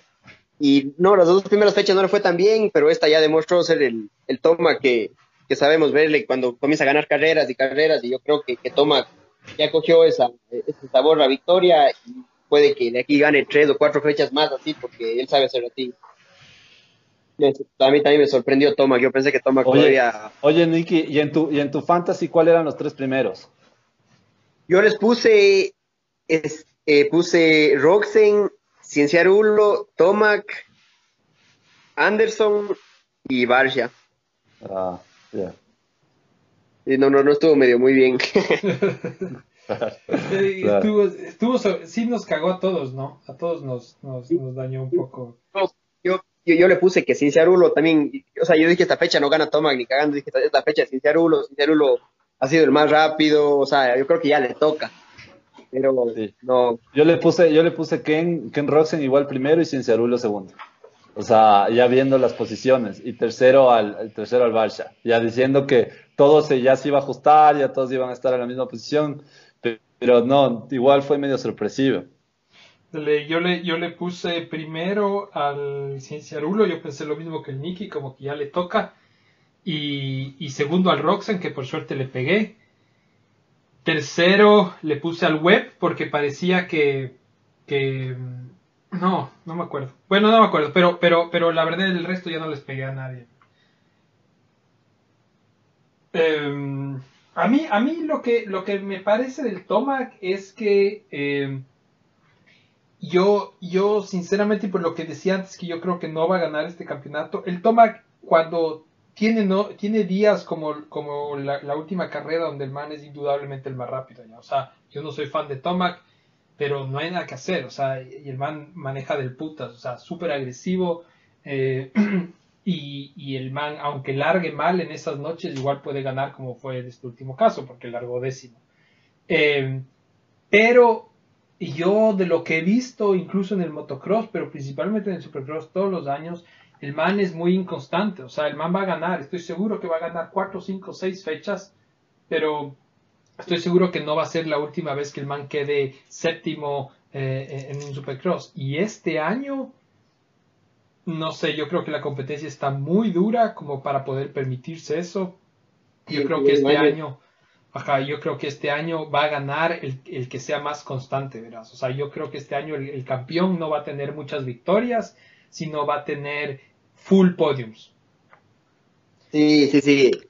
Este año es de cuántos pilotos están en la punta y, y todos en los fantasy. Y está, le hemos puesto a Cienciarulo y Cienciarulo creo que terminó de quinto, sexto, un poco más atrás, si no me equivoco. Entonces, está tan competitivo que ya se metió Osborne también ahí, que Osborne también es buen. Entonces, cada vez se pone más duro. Entonces, si Toma puede ganar cuatro fechas y de aquí la caga en una, y esas típicas de que se le dañó el freno, se rompió el broche del pantalón. Así pasa. menos lo puede hacer. Sí, sí, sí, sí, exacto. Eso, es lo que yo creo, eso es lo que yo creo. Em, el Barsha dice que no estaba muy contento en los books con la moto, que algo estaba ahí, está medio enfermo, no sé, yo sí le diera el chance de que, de que pueda este fin de semana demostrar que, el man sí está todavía en la, en la lucha. Sería chévere porque ese es otro man que maneja del putas, que es súper loquito ahí, que, que no se deja pasar y qué sé yo. O sea, siempre que le pasas al Barsha, que le pasan al Barsha, tú, ves que el man, la siguiente curva se va a meter de ley, de ley. Entonces eso siempre es chévere ver. Eh, pero veamos, y, pero es que hay full buenos, o sea, tienes del web, tienes del Cinciarulo, cualquiera de esos puede quedar campeón y, va a ganar, ganar carreras, entonces está, está difícil, pero, pero, pero bueno, y el Roxen, que después de ganar la anterior queda segunda esta, o sea, está, está ah. bien, no, no es que fue, no es que fue coincidencia. Sí, que, que Barça ya esta fecha como que, que fue el Barça que, que, va a continuar. ojalá, ojalá se mejore Barça, pero Barça siempre ha sido así y tiene arranque de caballo y parada de burro. Entonces, yo creo que, que Barça ojalá vaya mejorando, pero más o menos Barça va a ir peleando, o sea, ya se quedó un poquito más atrás de, de la punta que, que está muy competitiva también. Ahora otra que yo creo que por fin, en, que a mí no, no me ha gustado, por fin en el AMA regresan a los buenos whoops, los whoops profundos, donde la gente tiene que pasar por arriba del whoop y todo, entonces una carrera medio loca por ahí también de que los whoops fueron casi media carrera, porque si uno lee los posts, todos los pilotos, los whoops, los whoops, todos se quejaban de que los whoops, y me parece bien que el AMA por fin puso los whoops ya buenos y profundos, que, es lo que por ahí creo que le escucha a Tomac decir que por fin él ve unos whoops donde es más rápido pasar por las puntas que, saltando. Entonces, ya, ya sabe, entonces ya sabe la Federación Ecuatoriana de, la Federación Ecuatoriana de Motociclismo cuando el Niki diga se queje de algo, póngale más alto, póngale más tuco para que le haga más chévere la carrera. Claro. no, o sea, no, no es ese punto, pero por ejemplo, Chad Reed, Chad Reed con la edad que tiene en los whoops siempre fue, o sea, sigue siendo más rápido que Cooper Webb, que es el campeón actual. O sea, esa parte medio que yo no comparto. Cooper Webb desde la primera vuelta salta los whoops, Muskin siempre ha sido así. Entonces, para mí los whoops, a lo menos siempre me ha gustado ver que pasen por arriba y que el que pasa así como Stuart, que pasa rápido los whoops, uno le, le pone esa emoción en una parte, porque es una parte súper peligrosa también. Entonces, ahí es donde se ven el más lanzado y, como que el más, y, más arrecho. Es de las, es de las pocas partes donde uno, que quedan, donde, donde tú te das cuenta que, que se puede ganar o perder mucho tiempo. Porque no sé si, si, si Nicky tú has visto, tienes la misma impresión, pero yo tengo la impresión de que las secciones de ritmo las hacen de una manera últimamente en la que casi que solo hay una forma de hacerla eh, y entonces todos la hacen igual y todas, todos hacen todo igual, entonces es como que por eso tienes 15 manes que están dentro del mismo segundo casi, ¿no? Exacto, sí, como, y más que nada, si no me equivoco ahora, los triples y esos son en todas las fechas. Entonces, las secciones de ritmo todos pasan igualito, porque no hay un, como, sea, como para decir, Ahora en esta fecha se hubo la, esa parte después donde se chocó Ferrandis, ahí, esa línea ahí cortada uno por la izquierda, por la derecha, que Cooper Webb corrió toda todo el hit por ahí y fue bien también. Pero a la final los rápidos, rápidos y para marcar una buena vuelta solo tienen una sola línea. Entre los whoops sí se puede ver donde un Stuart o el mismo Tomac, un Roxy también sí pasan muy bien, donde ellos sacan diferencia y uno, o sea, es notoria la, desde uno viendo desde la televisión, no me imagino que tiene que ser en vivo, pero desde la televisión uno ve la diferencia de, de técnicas o de hasta de huevos pueden ser, porque me imagino que tienen que ser la hueva antes, huevas gigantes. Claro. Claro, Yo Y se les, se les ve enorme y últimamente les están poniendo dos secciones, a, diferencia de antes como que les hacían una sección media, media, media cortadita por ahí y larga con whoops chiquitos, ahora sí le están poniendo eso justo yo también les iba a decir, o sea, ¿qué les parece? Es demasiado ya también, no sé si es que era demasiado, pero tienes razón tú, o sea, le, le pone más un lugar de los pocos donde todavía se ve quién está, quién es el bueno y quién es el malo. Exacto, el anti Cooper Webb desde la primera vuelta saltaba los whoops, puta, me, enfermaba verle así, me enfermaba ver que, que, desde la primera vuelta salten los whoops cuando lo chévere es como ver cómo pasan por arriba, punta, punta, punta, entonces, para mí está bien que este año les metan más whoops y, más, más grandes y más profundos.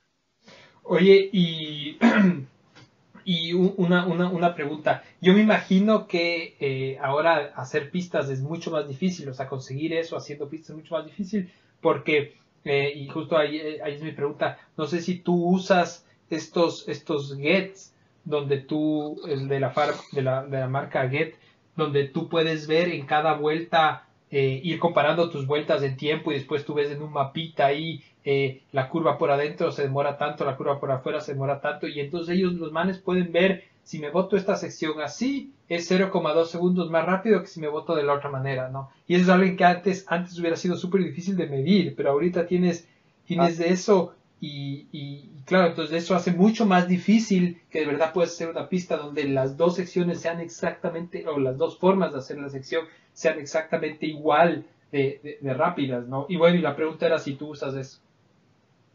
Sí, sí, nosotros usamos, usamos el, el GET, el electrónico, la moto, y el Elite Pro, el del casco, el que es el que, mide, sí lo usamos acá, y, yo tengo acá que mi entrenador que, que le sabe manejar muy bien a eso, entonces él es el que me compara y me saca todo eso porque y es difícil a veces en, en la pista uno llega y entrena y salir y estar sincronizando todo eso es pero yo tengo acá y sí lo usamos bastante y, ayuda porque y es mucho se vuelve todo más fácil eso es lo que hacen Sí, sí, entonces es más fácil. Pero yo creo que sí es muy difícil hacer una pista donde, exacto, donde sea hacer dos sesiones de ritmos diferentes y que hagan al mismo tiempo es muy difícil. Sí. Eh, a ver. Sí. Entonces, de ahí lo otro es el Martín Dávalos. Martín Dávalos clasifica eh, primero en, en la Q1. En la, en la, en la clasificatoria 1. Le, le, quita, estaba clasificando todas las clasificatorias eh, primero eh, Cienciarulo y entonces digamos que le quita el invicto. Eh, súper bien, súper rápido, muy buenos comentarios de, toda la gente que de los gringos que estaban ahí, he leído. parece que, que, larga y, y, se cae al comienzo de, de, la carrera y después le toca remontar, pero, pero la verdad es que remonta súper bien, o sea, llega, llega a, a 13, eh, pero, pero la verdad es que, es que iba recuperando súper, súper, súper bien, o sea, se le veía, se le veía, a pesar de que no le, no, no le ponían en la tele, pero, pero viendo los tiempos se le veía muy bien. Digo, sí, el Martín súper bien, ganar una quali, o sea, ser el más rápido. A ese nivel hay que ser o sea, hay que ser una nave, entonces va súper bien, yo creo que cada fecha se le ve mejor, y qué pena que los mains le anda pasando siempre alguna, alguna cagada ahí, a que se cae con, con alguien, ahora creo que se cayó con Justin Hill, pero remontó súper bien y, se le ve bien, y es como tú dices, la gente está hablando bien allá de él, y, ojalá caiga un equipo Factory para el próximo año si es que él quiere seguir corriendo, y eso es lo que él quiere, ojalá, porque tiene talento y, y tiene una técnica que creo que, pocos tienen, por eso él puede hacer, ¿no? Eso que, poquitos hacen. Sí, o sea, claramente tiene la velocidad y, el talento. Eh, imagino que, que, chuta, el problema es que, es que a ese nivel tú necesitas un montón de cosas, necesitas no solo ser rápido, sino necesitas, no sé, juntar un montón de detallitos que seguramente no son tan fáciles de, de, juntar. Además que él, él sí decía en una entrevista que lo oí después de esta carrera, que sí le ha costado un poco acostumbrarse a, a, la moto por, por, la diferencia del chasis, o sea, como él estaba en la Kawa, que, es chasis de aluminio, un chasis mucho más rígido, y, y entonces ahorita pasarse a la KTM que, le ha costado un poquito, y, y bueno, y peor, eh, una cosa es, es, entrenar en la 450 y otra cosa ya es correr la 450, que, que seguramente uno hace muchas cosas como que, que no las piensas tanto, sino te salen así. Y, y la 450 reacciona distinto, entonces como que uno tiene que acostumbrar sus, sus, sus respuestas, digamos, a, cómo reacciona la moto. Y lógicamente son totalmente, o sea, dos motos diferentes y del mismo hecho del chasis sobre todo, pero y poco a poco él va a ir montando y va a seguir montando esa moto, ahí se le ve que anda entrenando en MTF, unos, se he visto los videos que anda ahí, entonces él sí está montando, que, es lo importante. Yo creo que cada fecha va a ir mejorando poco a poco, de, de Anaheim 1 ahora a esta y totalmente otro piloto, yo creo. Entonces así va a ir conforme él ir avanzando, conforme pase el año. Oigan, ¿quién es, quién es el, el, teammate del, del, Martín? Yo no sé. Es el, el dueño del, equipo Dakota Tether, creo que es. Sí, es el dueño del equipo, pero. Ah, está ah, lesionado. Ajá. Ah, no sabía eso. Sí, porque yo, yo lo he buscado en las y nunca le encuentro. Igual yo, y justo estaba en eso, digo, chuta, ¿quién es, el, quién es el, el, que está al lado y no se le ve? O sea, que ahorita entonces él está corriendo solo para su team, él, solo. Solito, ajá, sí. Ah, ya. Sí. Dale, dale. Igual es un team, es un team, o sea, eh, digamos, eh, privateer, pero tiene, tiene un montón de, de apoyo de, de, KTM. Entonces, eh, de lo que he oído, la, la moto es una super moto y, y, yo creo que tiene, tiene todas para, para meterse en buenas posiciones. Ojalá que, que, las cosas se den. Pero así como así, está en, en, en 16 posición, ¿no? O sea, puto, está entre los 16 mejores del mundo. O sea, es, es, un capazo el man también. O sea, en puntos y todo. Siempre ha estado punteando y, y buenazo por el man, ¿no? Sí, yo, yo, creo que lo que pasa es que, es que nosotros y mucha gente eh, eh, espera bastante del Martín justo por, por el talento. O sea, la verdad es que tal vez si tú te fijas en las estadísticas, las estadísticas no reflejan de verdad eh, qué tan bueno es del Martín. O sea, eh, hay, algo como, por ejemplo, cuando se le rompió, no sé si se le rompió una cadena o algo así, pero en un entrenamiento él iba a quedar campeón. Creo que faltaban dos fechas, alguna cosa así. Estaba primero. Eh, él hubiera quedado campeón si es que, si es que, no, si es que no se le rompía esa cadena. y ha ganado varias carreras, pero, pero se ha lesionado, ha tenido algunos problemas. Tuvo también una vez que no, no pudo viajar a, Canadá porque, porque tenía problemas ahí. De, justo creo que había cambiado su estatus de, de, visa en, Estados Unidos. Entonces, cuando haces eso, no te toca quedarte un tiempo en, en, Estados Unidos y, no puedes salir. Entonces, creo que por eso no, no pudo ir y perdió una fecha. O sea, hubo, han habido cosas que, que han sido ajenas, han sido ajenas a él que no le han permitido realmente demostrar o, respaldar con estadísticas, digamos, con datos, todo el potencial que tiene. Pero, pero la gente obviamente le ve montar y dice, puta, este man es una bestia. No nos olvidemos que ganó una carrera el año pasado, ¿no? Sí, claro, claro. Oye, Nicky, y ahí tú qué piensas un poco? Eh, es, o sea, llegar a ese, al, o sea, ser top o llegar a una buena posición, ¿es cuestión de suerte o, o, es puta talento totalmente o, esfuerzo, esfuerzo o, suerte. yo creo que, se tienen que, juntar muchas cosas, o sea, no, no es que el que tiene talento gana o el que tiene la mejor moto gana, sino se tienen que juntar muchas, muchos factores que, que es el que a la final que define quiénes son campeones y quiénes ganan carreras, ¿no? Pero el Martín yo creo que sobre todo tiene lo más difícil que es el talento. Eso yo creo que es lo más difícil y la velocidad y de ahí nada más lo que le queda es y entrenar y, seguir montando esa moto que, es nueva y, ojalá termine bien el, el año, que, que termina siendo por ahí, o sea, el top 10 para adelante, un top 7, ya es súper buena. Claro, claro. Claro, como, como me diría mi papá, con tal que no te caigas. También.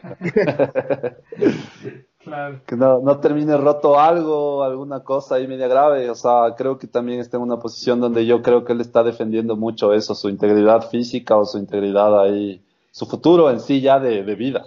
Claro, pero no parecía, porque se cayó como 50 veces en las primeras tres carreras. Claro. Pero, sí, sí.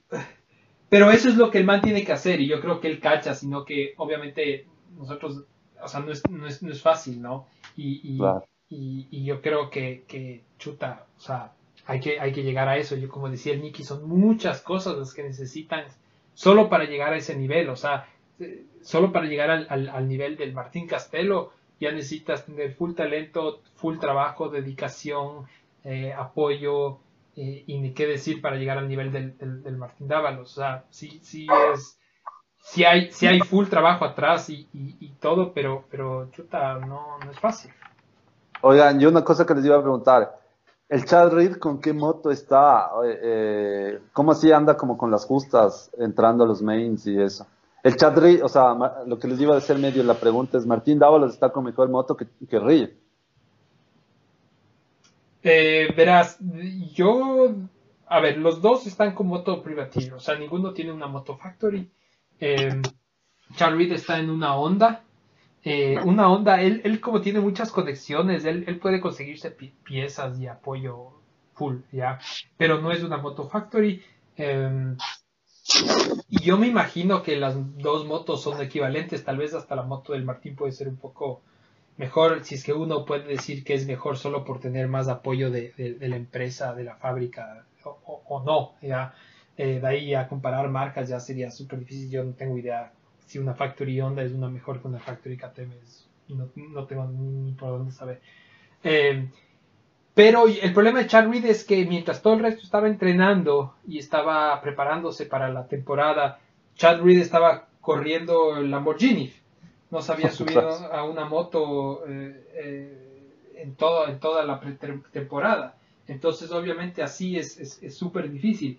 El man, el man está haciendo una, una, una vuelta publicitaria, o sea, está dando a él, yo creo que, y él así un poco lo ha dicho, él, él se está despidiendo de todo el mundo, pero, pero, pero no es que, no es que le interese estar top 5 ni nada. Pero como que en algún momento le vi que sí le duele no entrar a un main. Claro, es, sigue siendo Chad Reed. y la gente, no sé si ustedes cuando ganó o gana, aunque sea un LCQ, es como si hubiera ganado un main. O sea, cuando pasa alguien, Chad Reed, todo el estadio está, la gente está pendiente de él porque, y por quién fue, ¿no? Más que nada. Ajá. Pero, y, y respecto a las motos, yo creo medio parecido, igual la moto del, del Martín Dávalos tiene ese motor que es de ese, como que ese, X Factory Racer, ni sé qué, que es un motor que tiene el mismo motor que Blade Baggett. Claro. Entonces, es una moto que, que sí es, o sea, sabemos que es competitiva porque Blade Baggett con esa y todo lo que ha hecho. Claro, y le, le, pasó al Roxen en la última. exacto, exacto. Entonces, y yo creo que Chad Reed está como que ya despidiéndose del motocross, medio poniendo un récord ahí que nadie más, yo creo que se pueda romper con tantos main event que, que él ha hecho. Entonces yo creo que Chad Reed ya está más como que despidiéndose un poco ya de, este mundo, que, que, fue lo que mismo dijo, que, que, él si va a invertir la plata de él, prefiere invertir en carros que en las motos. Entonces está como que ya medio abriéndose un poco de, del mundo, pero igual creo que es como todos, es fiebre y quiere seguir corriendo, que es lo más chévere. Entonces, y él le está haciendo, lo que sé es que, si no me equivoco, en pretemporada él tuvo una fractura de costillas. Entonces, mm. por eso las primeras fechas estuvo, está todavía medio, no, no está creo que todavía entrenando muy bien y eso, pero sí, sigue siendo Chad Reed y creo que va a seguir entrando mains. Putas. Sí, yo, me imagino que igual al man le, le, le, debe joder no, no, no, no entrar de una, ¿no? Y era una LCQ y lo que sea, y estar peleándose ahí con, con gente que, que, que, no son top 10 ni siquiera ya. Pero porque el man siempre ha sido un, o sea, de actitud como que súper, no, yo soy el mejor del mundo ya. Pero, pero yo creo que ya maduramente el man sabía al comienzo que iba a ser así, entonces. Entonces ya. Por eso creo que, que no, hace ni, ni, mucha, o sea, no dice, es que esta carrera no me fue bien porque las suspensiones. No, el man ya sabe, o sea, el man sabe que, que dónde está y qué, qué va a hacer. Entonces yo creo que el más está disfrutando un poco con su familia, o sea, lo que más ama haciendo ya sus últimos, sus últimos años.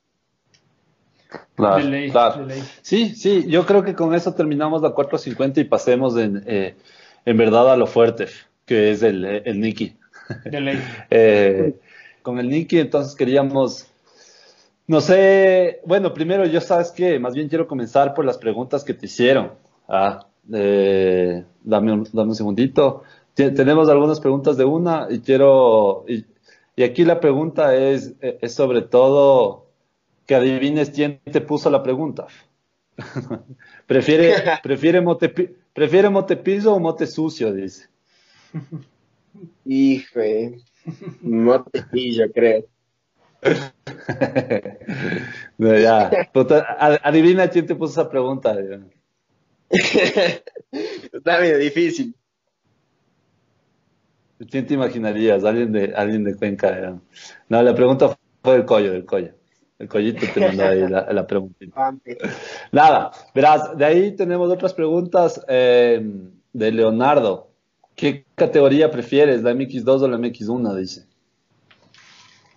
A ver, yo últimamente, los últimos años, dime, de que solo MX2 más que nada por, por falta de apoyo, porque a mí me, encanta correr y pude correr aquí un provincial de la SUAI que me prestaron una moto, una MX1, pero di, me encanta la MX2, la 250 me gusta mucho, pero cuando la subí de una 450 siempre me ha ido bien y, me fue súper bien aquí en el provincial, entonces, mm, así decirte cuál prefiero, yo creo que por el momento es por lo que monto más MX2, pero a futuro, sí, el MX1 es 10 la fuerte.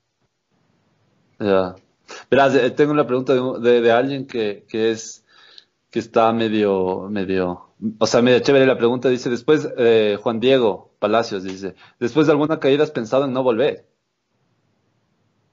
A ver, yo por el momento estoy, estoy pasando una lesión un poco difícil. en la segunda fecha del campeonato el campeonato nacional me rompí cinco vértebras.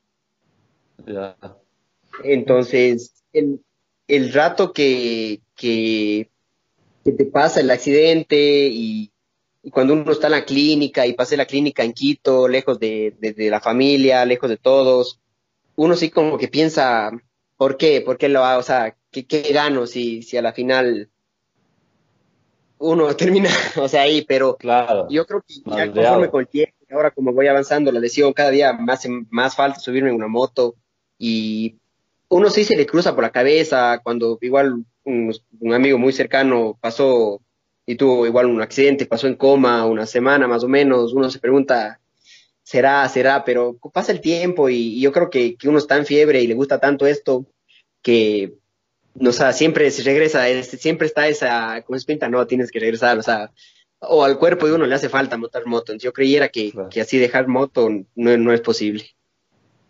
Claro, imagínate tu familia, todos hablando de motos y tú hablando de fútbol. Choverga, no vas a tener con quién hablar, ¿verdad? Exacto. Sí, sí, no, Claro, entonces sí, eso, eso tenemos las preguntas y también a Juan Diego, Juan, Juan Mitac, que te dice cuándo vuelves a las pistas, cómo estás haciendo ahorita, como, porque todos, yo creo que toda la, mayoría nos enteramos de la, del, del, golpe que tuviste. Eh, no sé si es que, si es que quieres nos cuentas. Yo la verdad sí tengo curiosidad. Si quieres nos cuentas, si no, no. ¿Qué pasó ahí? Más o menos cómo fue. Ahora les cuento, pero cuando regreso a las pistas, ahora a finales de febrero me hago un chequeo y ojalá Dios quiera que todo esté bien ya y el doctor me dé luz verde para poder comenzar ya en marzo a montar. El putas. Chévere, chévere. A ver, Rodri.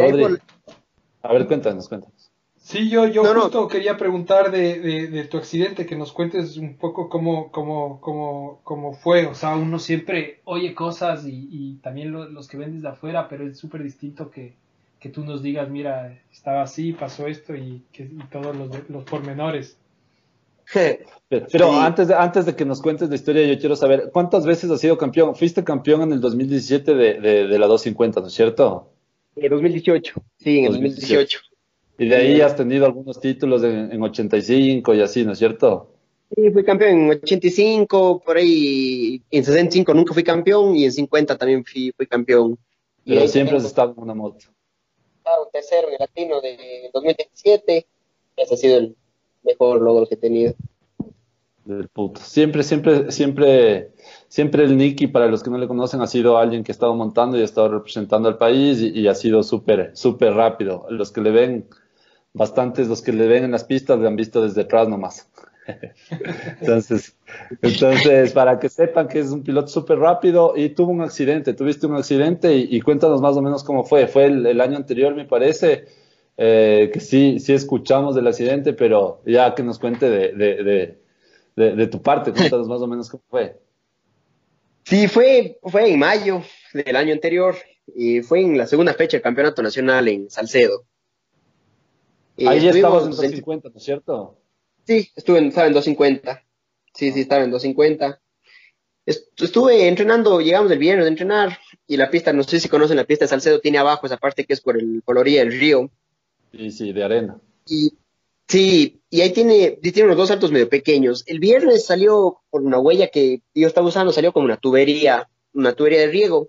Pero la verdad, yo desde el viernes usé esa huella y yo le pegaba a la tubería de riego todas las vueltas por ahí. Y es más, hasta el sábado, antes de un que yo me caiga, comenzamos a hablar de, esa tubería y yo decía que no, que esa huella está mejor porque te evitas todos los huecos y todos los bombs y, está, y el tubo está bueno, o sea, que, que, no se mueve. Estuvimos hablando de eso. Salí al último hit ya para, para terminar el día y salimos y, y comencé a hacer unas vueltas rápidas.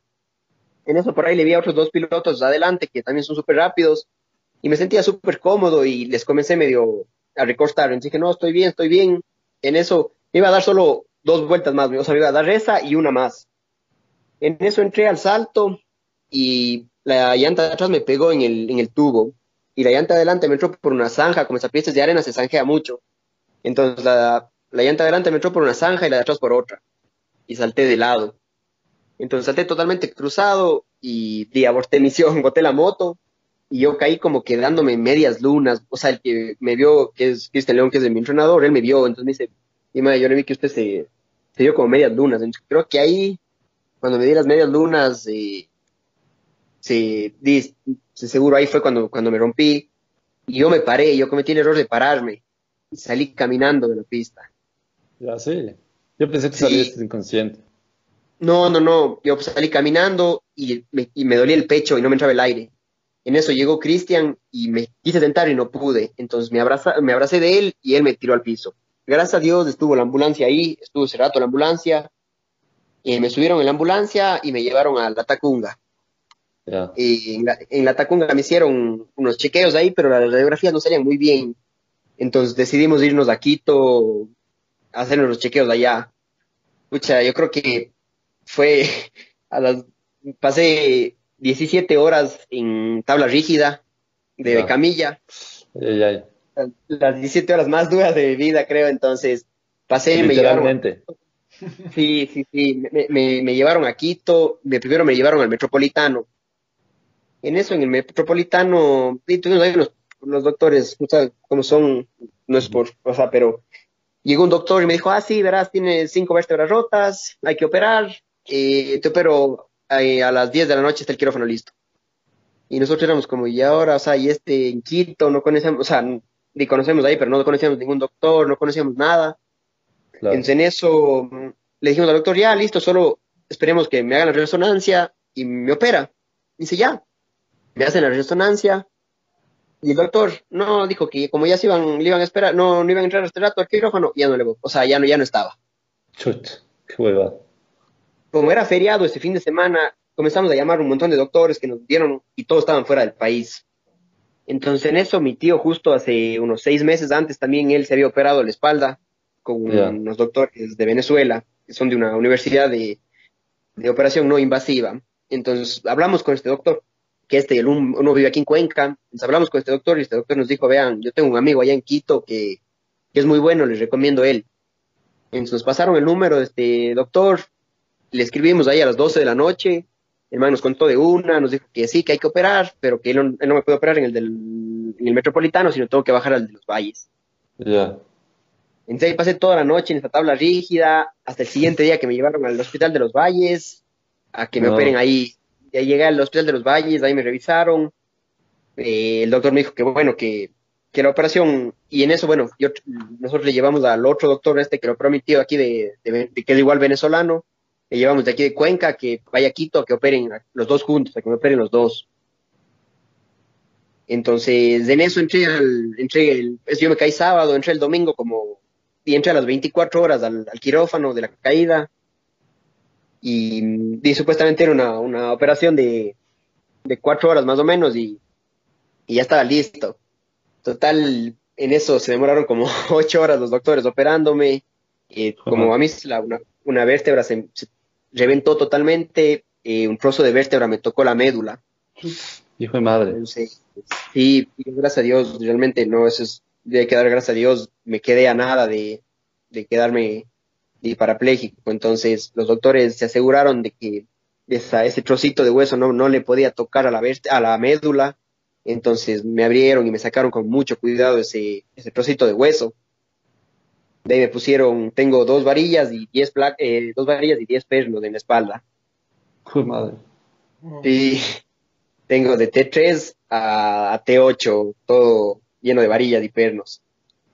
Y ahí, pues nada.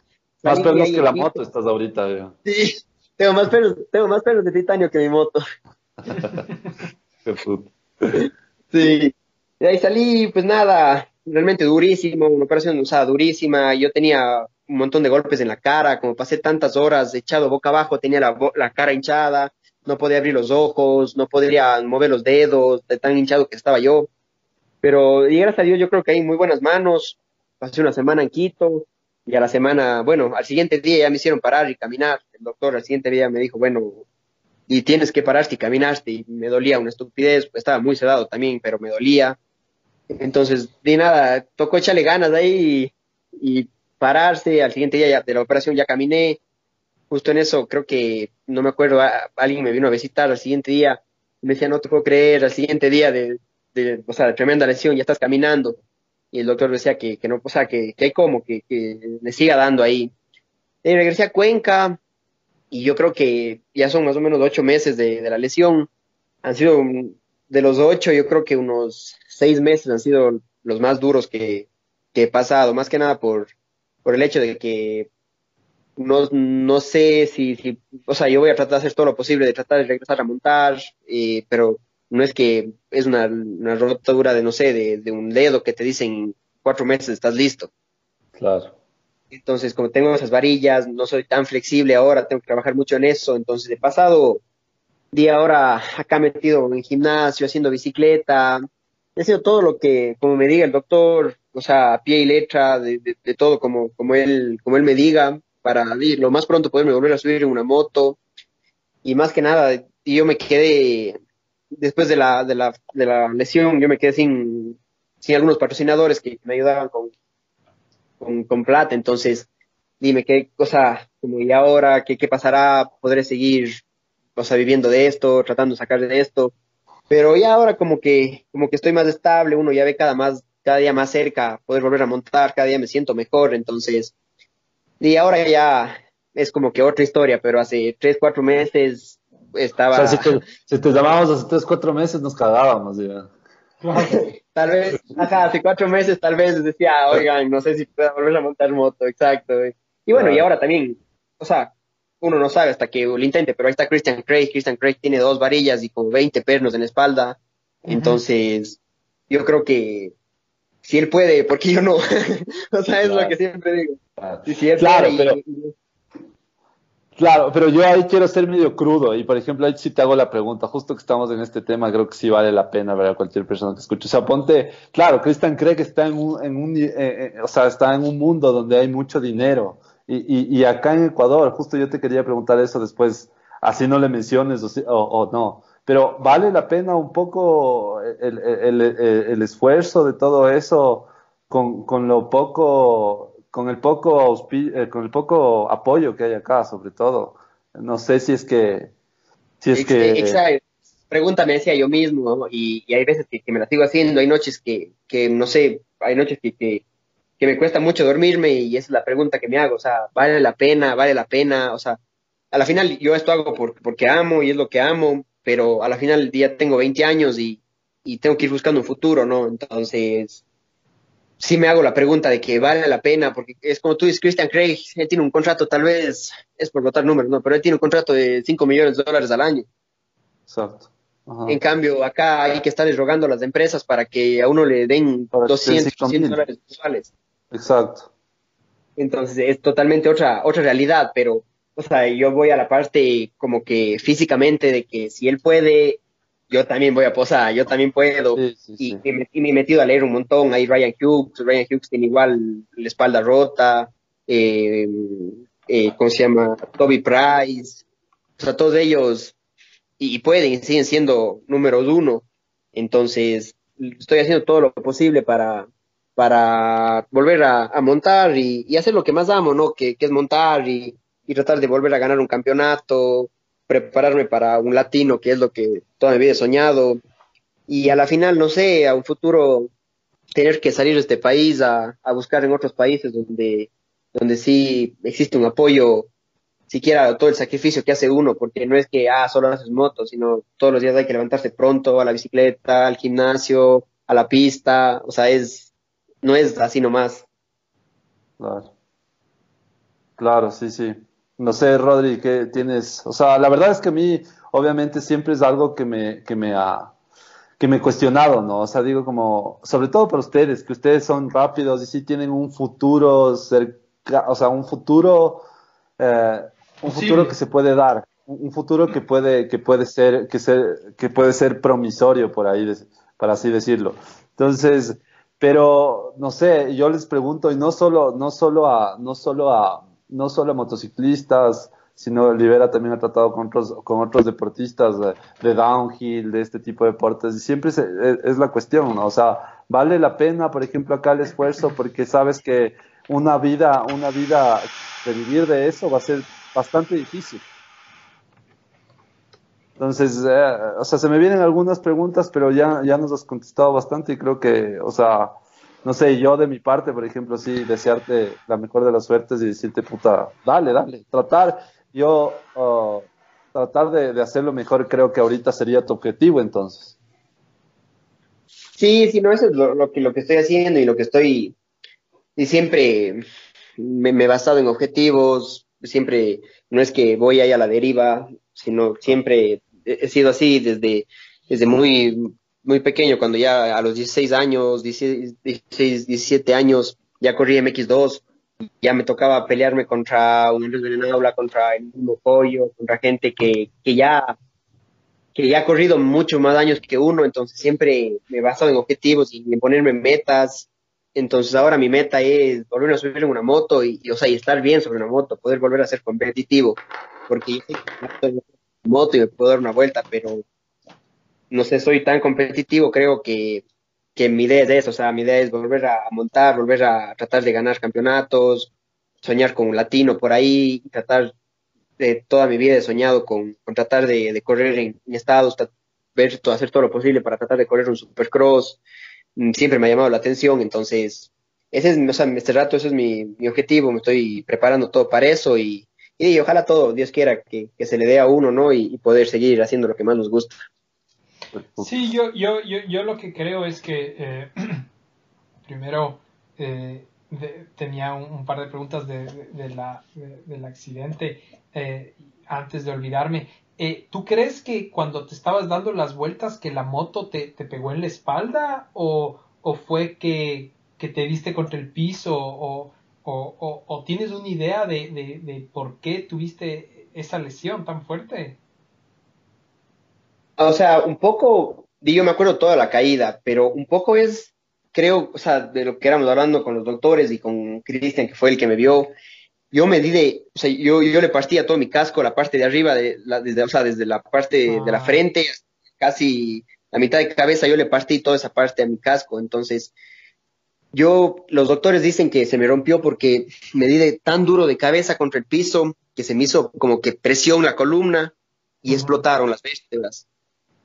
Y, y como yo me fui en media, o sea, como que medias lunas, el, o sea, la columna se, se viró tanto que ahí es donde se, se me fisuraron unas y se rompieron otras.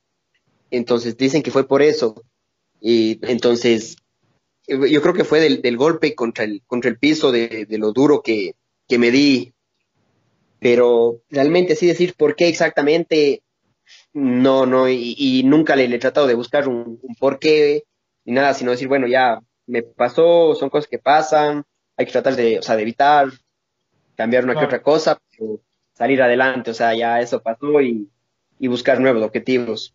Yo, yo, yo creo que, que, lo que, o sea, obviamente no he tenido una situación, no he estado por varias razones en una situación como la tuya, o sea, nunca, nunca he sido tan bueno y tampoco he tenido un accidente tan fuerte, pero yo lo que creo es que a ti te, te, te conviene ir paso a paso, ¿no? O sea, no, no es que tienes que decidir ahorita, decidir si es que vas a seguir dedicándote a eso o no, o qué, sino yo, yo iría como que, bueno, me recupero bien, eh, después me subo a la moto y después cuando esté montando moto, eh, que, que, yo me imagino que, que, que, sí, sí vas a poder, o sea, de lo que he oído te, está recuperando súper bien y, y, otras personas lo han hecho.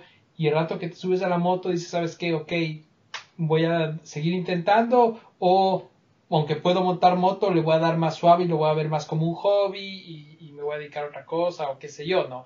Pero, pero no es algo que tienes que seguir en este instante, o sea, puedes ir poco a poco, ir haciendo paso a paso las cosas y, y, y, bueno, yo creo que, que, además tienes que pensar que al nivel al que tú has corrido motos, eso te, te, te, te enseña mucho para la vida. O sea, tú, tú, tú tienes ahora una disciplina de, de, cómo trabajar, de cómo esforzarte, de que las cosas no salen siempre fácil y eso tú lo puedes aplicar a cualquier otra cosa que hagas. Entonces yo estoy seguro que si tú, si tú decidieras hacer otra cosa o, o si después de, de, terminar con tu carrera de las motos, eh, cuando decidas hacer otra cosa, te va a ir igual bien, ¿no? Entonces por ese lado no, no, no tienes que preocuparte, creo yo. Sí, sí, es como, como tú dices, o sea, eso es lo que he tratado y estoy haciendo, voy paso a paso, o sea, primero, y lo primero era, los primeros días yo tenía, me dolía, era insoportable el dolor, yo llegué acá a Cuenca y todavía yo tenía pastillas para, los, para el dolor y para eso, y bueno, una, noche decidí, dije, bueno, no voy a tomar nada más, quiero que mi cuerpo se comience a limpiar ya para poder comenzar a estar mejor, me aguantaba así unos dolores, dijo, putas, pero lo primero era no, estar bien, o sea, no tener dolor, ese fue el primer paso.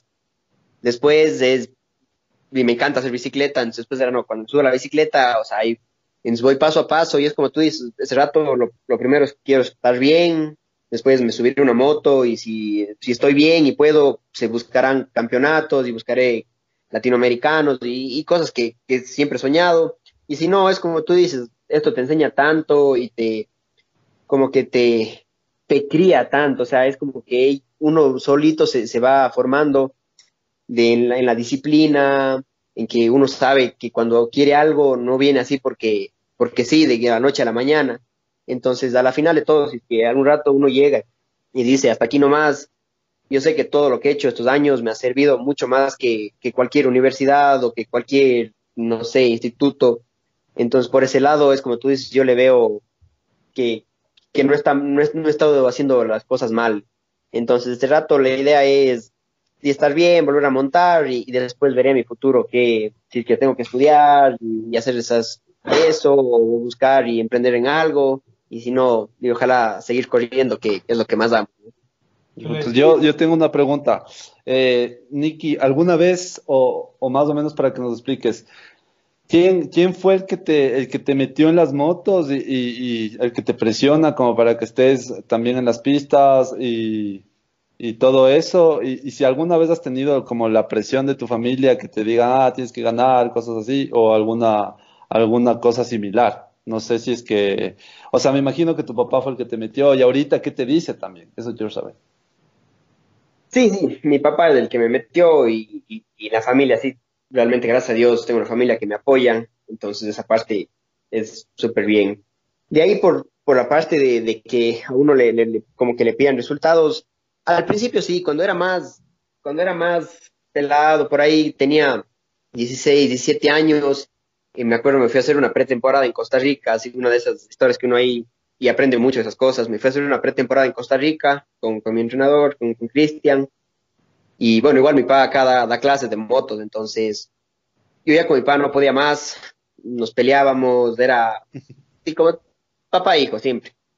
O sea, era coge por ahí, no, es más rápido por ahí, o sea, no, no podíamos juntos ya, entonces, por ahí me fui para, para Costa Rica, regresé, y gracias a Dios regresé muy bien, regresé súper rápido, con muy buena condición, pero fui a la primera fecha, no sé qué me pasó, bueno, también no, estuvo aquí mi entrenador ni nada, y era muy pelado todavía, entonces largué y no me fue bien. Me acuerdo, me pegaron, sobre todo mi padre, me pegó una puteada, nos mandamos a la mierda, como que pidiendo, o sea, exigiéndome más, exigiéndome que yo, yo creo que nos peleamos, ¿no? nos hablamos 15 días en la casa.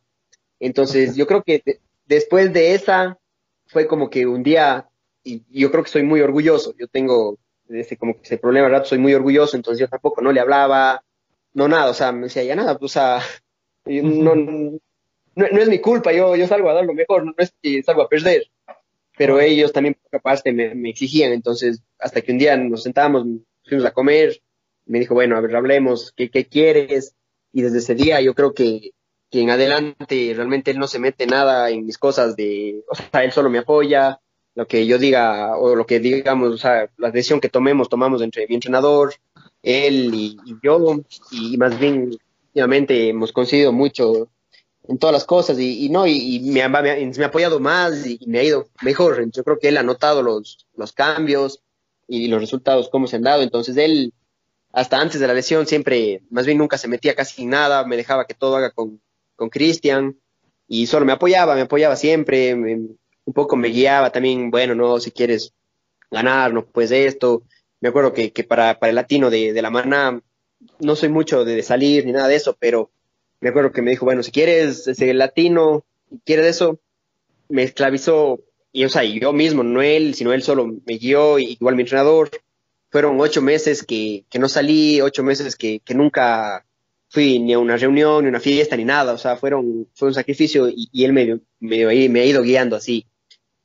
Y ahora, él, o sea, él dice, lo que te digan los doctores, yo me, o sea, si el doctor te dice que sí, yo te voy a apoyar y el doctor te dice que no, o sea, ahí no sé qué pase, pero... bronca, bronca en la Otra vez unos dos meses sin hablar. Ya. Exacto, ahí no sé qué pase porque Y así me diga que no voy a tratar y, voy, pero, o sea, él he estado también al pendiente, por ahí este año ya no voy con Yamaha, ya no estoy por ahí patrocinado, entonces él, estuvo siempre al pendiente y eso que estoy lesionado, siempre, no, hagamos mejor acá, o sea, como que sí, todavía él tiene ese, como que sí puedo. Entonces, me está apoyando, me, apoya bastante, me, me, guía, y, es como, o sea, como les digo, él, él dice, lo que te diga el, el, doctor, yo estoy en esa misma posición y, y, te voy a ayudar para que, para que sea, hagas lo que, lo que te gusta y, trates de, de, sacar adelante tu, vida y tu futuro. Ya te cacho. Eh, y, tu papá te, te, te, acompaña, o sea, hasta la, última carrera que fue, ¿siempre te acompaña a las carreras o no? Sí, sí, sí, no, como les digo, mi, mi, papá da clases de motos, entonces sí, él va con sus alumnos y todo, y, a toda la, toda la vida me ha acompañado a las carreras. Lo único, no sé por qué se nos han dado las, las circunstancias así, cuando he salido a los latinos, ya ahora de grande, él no me ha podido acompañar a los latinos, pero a todas las carreras de aquí, mientras él pueda, y hace todo lo posible, si le toque viajar 15 horas para llegar a la carrera, siempre, siempre trata de estar él ahí, porque Sí, aparte también le encanta, no es que se está yendo a ver un, un partido de ajedrez o una Claro. Eh, más o menos, yo quiero preguntarte, ¿tú cómo consideras que, o sea, haciendo referencia a los pros, cuál crees que es tu estilo de, de, manejo y, más o menos cómo te consideras, o sea, si es que tuvieras que comparar con algún pro, ¿cómo, ¿con cuál te compararías a, ser similar en tema de manejo? Yo no sé, agresivo como Barsha, eh, eh, no sé, pensador como, como, como Dongay o, o, como Roxen, no sé. Hijo, la pregunta está difícil, pero... pregunta de entrevista, pues hay que hacer la pregunta de entrevista también. Está bien. A ver, yo creo que comparándome al último año, o sea, al 2019, hasta cuando me caí, mm. en el 2018 maduré mucho. En el 2018 cometí por ahí par errores como los de Ferrandis, de de que salí y competí por ahí, o sea, no errores, sino por ganar carreras. Yo lo único que quería era ganar y ganar y quería ganar todas las carreras. o sea, mi, mi propósito era quedar campeón invicto, o sea, eso es lo que yo quería. Pero por ahí cometí par errores que tuve un par de roces con, con uno que otro piloto dentro de lo normal, ¿no? O sea, no dentro de lo normal, que, que tal vez era un poco muy, o sea, como que... Exacto, o sea, llego y como las cosas pasan, y donde pongo, o sea, digo, tengo que pasar ya, ya, y esa vuelta le hago como sea para, para pasar, y, era así, pero últimamente como que en el 2019, toda la pretemporada y las fechas que corrí, como que fui más inteligente y, maduré mucho, en, o sea, de que para ser campeón no hay que ser el, más rápido o, el mejor, sino hay que tener todas las circunstancias, todo perfecto, entonces cambié un poco y, y ahí sí comencé a ganar carreras y ganar carreras o sea, que, que, nunca, siempre antes había soñado como ganar aquí un, provincial aquí en, en Azuay, a ver, ganar, tratar de toda la, siempre traté de ganarle a Andrés Benenaula y, y hasta que se me dio, pero tuve que cambiar un poco mi manejo hacia como más un, podría, no, no, no sé a quién, pero como que más inteligente, tal vez, o sea, como que... Fancy. Exacto, o medio más sin así, o sea, tengo, o sea la, la, agresividad le tengo ahí, pero pensando en un futuro Sí, entonces, medio por ahí, pero yo creo que antes sí era un piloto medio agresivo y, o sea, en mi manejo no, pero, pero sí de cuando me tocaba hacerla, o sea, le hacía. Claro, claro. Y como manejo sí soy, más bien, gracias a Dios, no soy muy caedor ni nada, siempre, siempre, o sea, tuve, desde que comencé a hacer, llevo no sé cuántos años haciendo motocross y y es mi primera lesión, o sea, mi primera vez que entro a quirófano, entonces, más bien, siempre fui de cabeza fría, siempre pensé las cosas, un poco cuando tenía esos roces, sí, sí quería, como, fue ese año que quería ganar, eso fue mi problema, pero mm. de ahí siempre he sido cabeza fría para correr, muy inteligente, y más que nada, creo que he tenido las personas medio indicadas a mi lado que, que, me, han, que me han ayudado a saber manejar esas situaciones, entonces, yo creo que que me dio un estilo rock, sin así más, ya más de cabeza y, buscando ganar carreras porque es lo que queremos, pero en busca de un campeonato. Si a mí me preguntas, yo también soy como Rosas y así de rápido. Claro. sí, sí, sí, te, sí, sí está bien. No sé, Rodri, ¿alguna pregunta más que tengas para el, para, el Nicky? Sí, sí, algunas. Eh, a ver, eh, Niki, eh, nosotros hacemos una pregunta a, casi todos los invitados, no digo todos porque nos hemos olvidado un par de veces, pero eh, si es a veces a veces no sale en la pantalla aquí que nos dicen así. Claro, claro. Se les va la señal. Imaginemos que tú estás corriendo pro en, o sea, imaginemos que hacemos un equipo pro para que corras, ponte en Estados Unidos donde tú quieras ya. Y, y dentro de tu equipo pro tienes dos, dos, dos puestos para dos pilotos, ¿ya? El uno eres tú, obviamente, ¿ya? Eh, digamos en 250 si quieres o en 450 da igual. Y vas a tener un compañero de equipo en tu misma categoría que va a correr en tu equipo, pero obviamente también contra ti. Eh, y ese tiene que ser ecuatoriano. ¿A quién le cogerías y por qué? si me toca así, y al. Yo creo que el Jetro. El Jetro. y, hoy en día, no sé, le, siempre le, como que le he admirado mucho a Jetro. Mi sueño, tengo unos sueños siempre ha sido llegar a correr en Brasil y cuando supe que, que él iba a correr allá y ahora que ha sido campeón, yo creo que aprendería mucho de él. O sea, él es un piloto que, que tiene la velocidad y tiene todo y a la vez tiene una cabeza, pero muy fría, porque para ser campeón no, es, no necesita ser el más rápido. Entonces, yo creo que a Jetro, y a la final, el nivel que él tiene, me va a ir jalando, o sea, a la final. Entonces, yo creo que Jetro. El putas. El putas. Oye, yo, yo quería decir algo también en el programa y quería decir al inicio y se me ha olvidado. Eh. La gente que pasa por el programa normalmente tiene suerte en la temporada. Vino el Martín, le está yendo bien. Vino el Jetro, Jetro ganó el campeonato. Y, y así, entonces ya sabemos que a todos los que están viniendo al programa ya les está yendo bien, entonces, ¿ya para qué? Para que, ya tienen que venir todos. Sí, ojalá ojalá, ojalá y este año podamos tener por ahí otra y hablar ya al final y que a todos nos haya salido muy bien. Claro, y que estés, estés ganando también. Eh, otra pregunta también que hacemos siempre, tu equipo para el Destination de Ecuador, ¿cuál sería? Mm, Dávalos, Jetro, y es, ese tercer puesto, Yo. no sé bien, pero entre Castelo y, y el Collo Grande. Claro.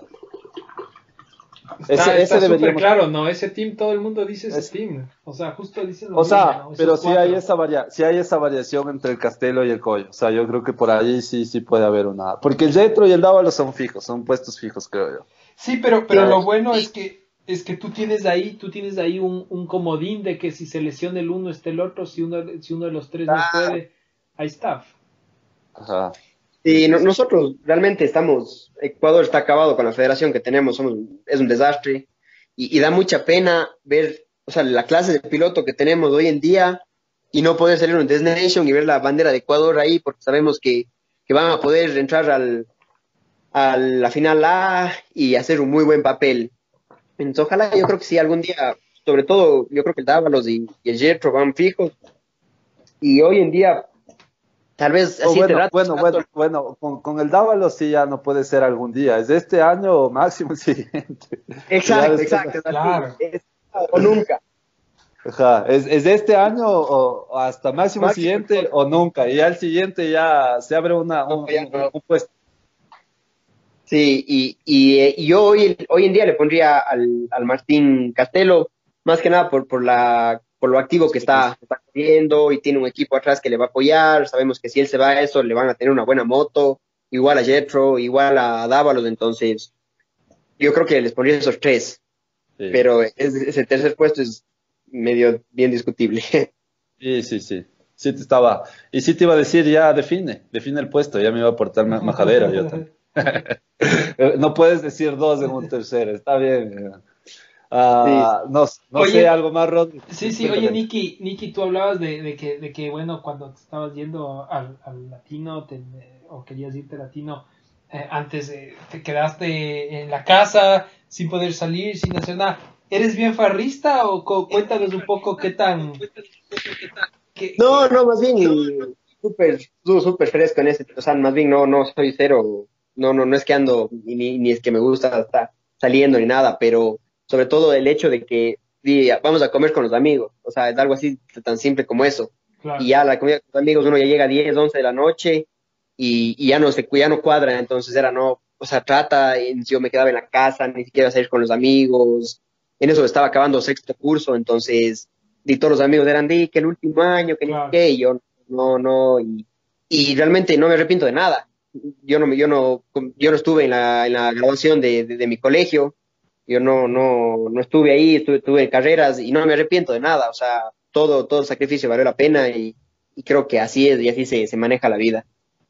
Sí, así, así es, los, eh, toca sacrificarse, pero tú, tú igual ya has visto en tu vida, si has tenido éxitos, ya has visto ya un poco los frutos de que te da cuando uno saca la madre, entonces, más bien, chévere, chévere, y, y no, yo, yo no creo que no tengo más... más cuando te sacas la madre, cuando te sacas la madre, eh, te, te, llaman al podcast de Libera, ese, ese es el resultado, ese es el primer listo Claro.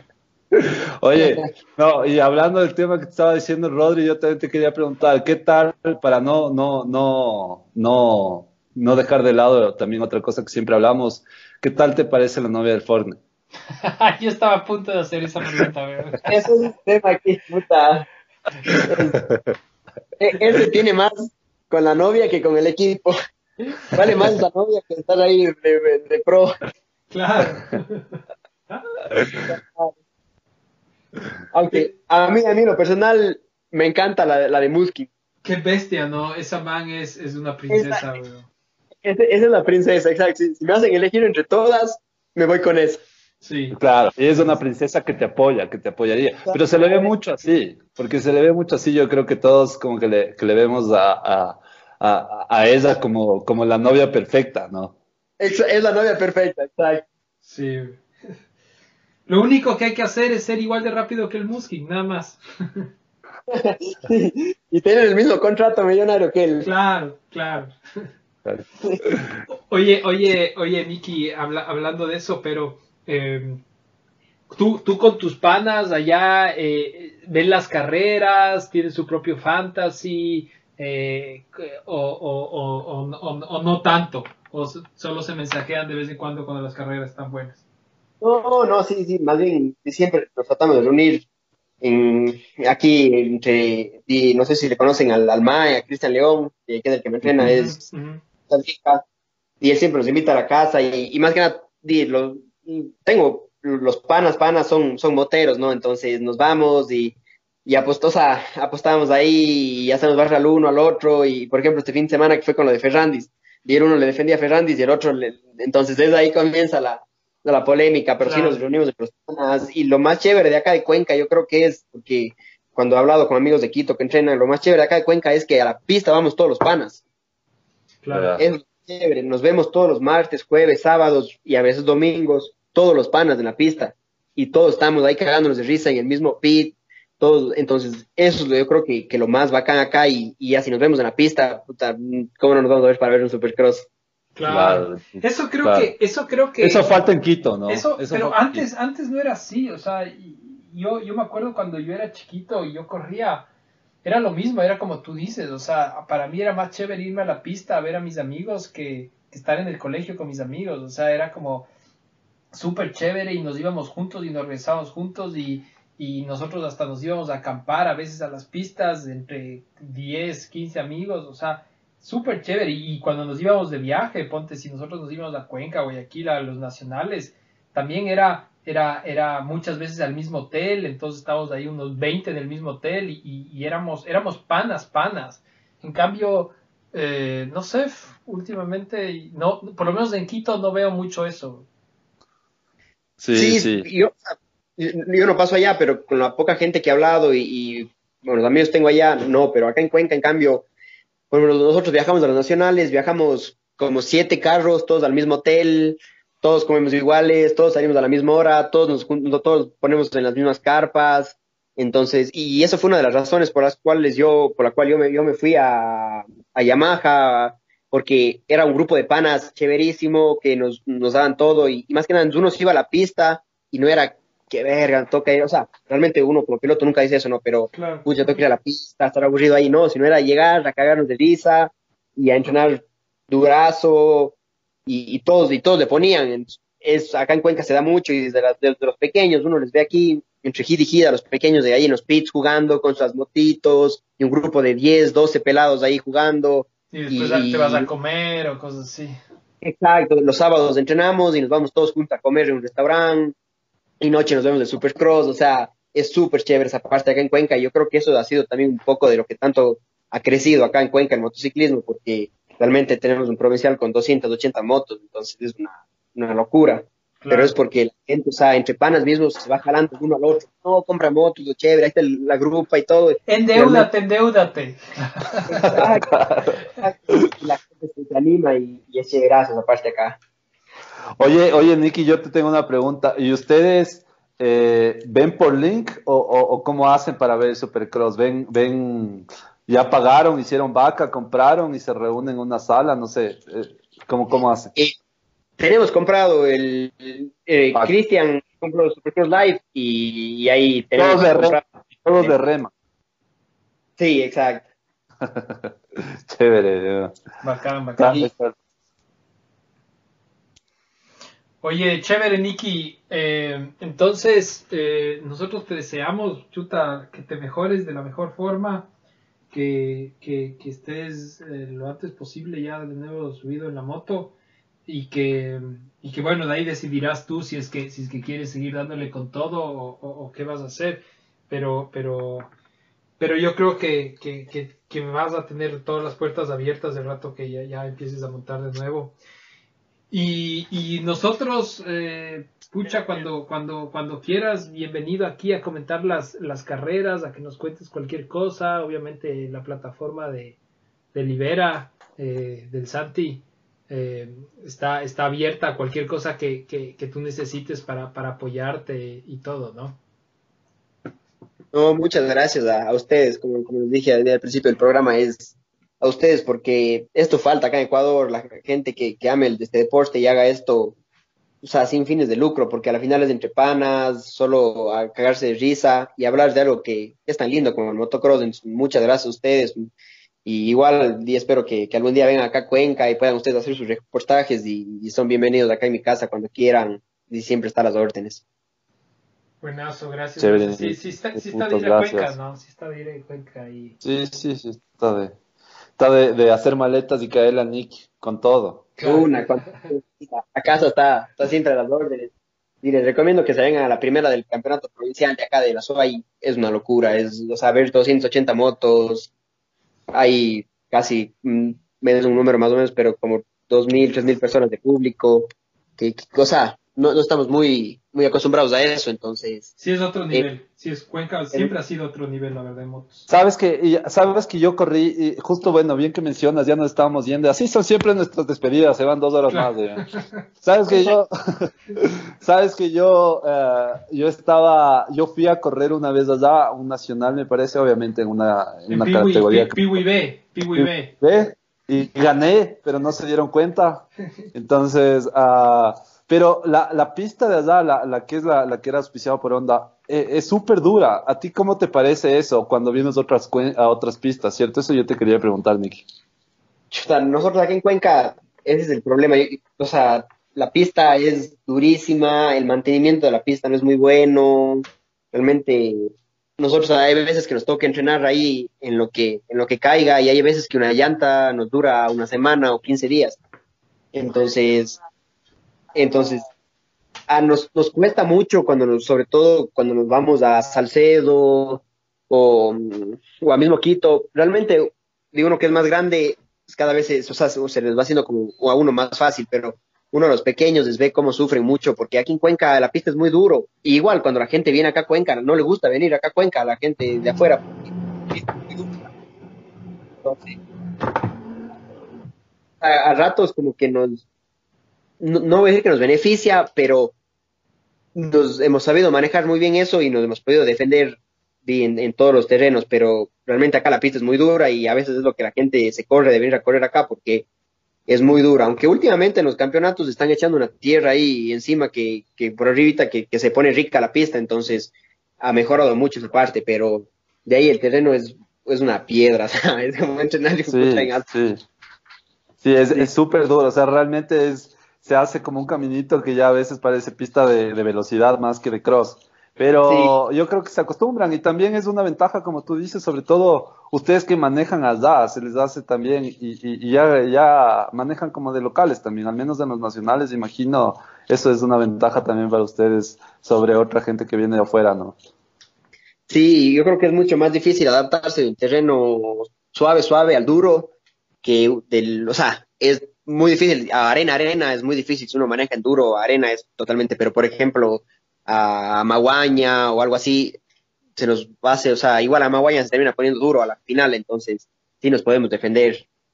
Sí, sí, a Maguaña también es duro, por ejemplo, o sea, es una pista que está o sea, realmente aquí en Ecuador las pistas son Salcedo, es un poquito más, más, más, más arena, más arenoso, pero igual a la final las pistas se ponen duras y, y, y, y, así es como nos acostumbramos, ¿no? Como también decía, como también decía el Martín cuando le, cuando conversábamos con él, es que obviamente él tenía otro tipo de manejo por el tipo de pistas que manejamos acá también. Exacto. Oye, oye, Nicky, última pregunta. Eh, ¿Juegas, juegas Supercross, Motocross en, en PlayStation, Xbox, eh, algo o, no, le haces? Ah, hace un tiempo sí le hacía, pero ya últimamente le no, no, no le echo mucho, pero sí, sí, sí, sí juego por ahí de vez en cuando. No es que, sí, sí me gusta. Porque, porque ya sale ya mismo el, el, el Supercross 3. Ajá, entonces eh, ahí está de que Santi armemos algo ahí. A toda la gente que... como, nos, como nos acaban de auspiciar, nos acaban de mandar un mail, entonces vamos a hacerle promoción un poco al juego y que por favor se, se, se bajen y te compren y, y, vamos a armar un, un, un campeonato un campeonato y, ahí está, pueden, pueden escogerme a, a, mí o al Santi eh, como corredores. debería haber, debería haber chance de escogernos a cualquiera de los dos ahí, con un casquito de, de, gallo o alguna cosa así. Claro, y con, y con la, en la motito atrás el, el, el, cuadradito para la pizza. Y listo. Sí, Oye, aguanta, aguanta antes de que nos vayamos y, no, no el, el también acaba de mandar, eran su, su, su... Un incidente de carrera, loco. Los dos quieren ganar la carrera, nadie afloja y esas cosas pasan, loco. Entonces estuvo buena, loco, la carrera, a lo bestia. Más bien ahí, que yo creo es que hay que ver de los otros pilotos que andaron bien, loco, Toma que andó excelente. el Chamín Lorenz estaba andando de lujo hasta que se autoeliminó. De nada, ya qué huevadas. Pero así son las carreras. Ese era el pensamiento de la carrera de, del Coyo, también que mandó a última hora su, su pensamiento. Ya para ir cerrando, yo creo que, no sé, nada más. Eh, algo, algo que les quieras decir a la gente, a la gente que nos escucha, Nicky. No, que, que la gente sí siga, le siga escuchando a ustedes y que les siga apoyando, porque y a la final todos son los beneficiados y que y bueno sigan apoyando, que, que traten de, de, sacar este todo este deporte adelante, porque a la final todos que van a escuchar este podcast es porque les encantan las motos. Entonces, que les sigan echando ganas ahí adelante y más que nada a ustedes, a ustedes muchísimo. Sí, Nicky, muchas gracias. Nicky, Nicky, aló, aló. ¿Qué pasó? Aló. Se fue, aló, aló, se fue. Nicky. Sí, ¿me escuchan? ahí se cortó, se cortó. Pero ya que se cortó, te voy a hacer una última pregunta. ¿Tú qué, qué harías para mejorar el, el, motocross aquí en Ecuador? A ver, lo primero que haría es sacar esa federación. Eso es lo primero que haría. Buscar, buscar a alguien que realmente ame el deporte y que haga algo por el deporte. Ah, como el, como el, como el, como el Rodri o como yo. Deberíamos ser los presidentes. Ah, acá no estamos palanqueando ya el tema de, de, ser presidente. de la federación. Está bien. Y ahí el resto, yo creo que un poco para sacar adelante hay que buscar, o sea, quien organice unos buenos campeonatos, unas buenas carreras. Porque si nosotros tenemos un buen campeonato y algo bien hecho, nosotros con eso podemos ir a la empresa privada y, y poder pedir un patrocinio porque hay un respaldo atrás, pero el problema es, o sea, eso, las carreras y la federación, yo creo que se mejorarían las pistas y las carreras, eh, Ecuador, o sea, fuera más grande todavía en motociclismo porque a la final tenemos unos pilotos y extraordinarios que están afuera y nos están representando y aquí también tenemos un buen semillero. Entonces yo creo que eso es lo que lo principal que se tiene que hacer aquí. De acuerdo, de acuerdo. Sí, yo creo que eso y, nada más creo que, que, que, por ahora, Nicky, más bien gracias por, por estar con nosotros y, yo, ya se hizo bastante largo, a pesar de que me queda un parcito de preguntas, pero ahora sí ya se hizo bastante largo, entonces más bien queda la invitación para la siguiente vez, también ya tenemos de llamar y hemos de seguir en contacto como siempre y tenemos de volver a llamar para que estés con nosotros, a comentar alguna carrera y que nos sigas contando cómo vas. Y más bien, gracias y, y no sé, Rodri, algo más, ¿tú qué tienes? No, nada, también de nuevo, eh, gracias eh, a todos los que, a, los, a, todos los cuatro personas que nos oyen. Y, al Nicky por haber venido em, y, y, nada, mantenernos en contacto, o sea, la idea es que, que también la gente puede mandar los mensajes, siempre decimos, si nos mandan algunos mensajes, por insulto y mala palabra, no, Eh, pero pueden mandar mensajes ahí y, nosotros les, les, les, hemos pasado como preguntas y, qué sé yo, así que eso también es bienvenido. Eso nomás. Un saludo entonces, Nicky. Nos eh, vemos hasta la próxima. Estamos hablando ahí, muchas gracias y nos, estamos viendo. Un saludo. saludos, saludos. Listo, chao. gracias. Chao, chao. Chao, gracias.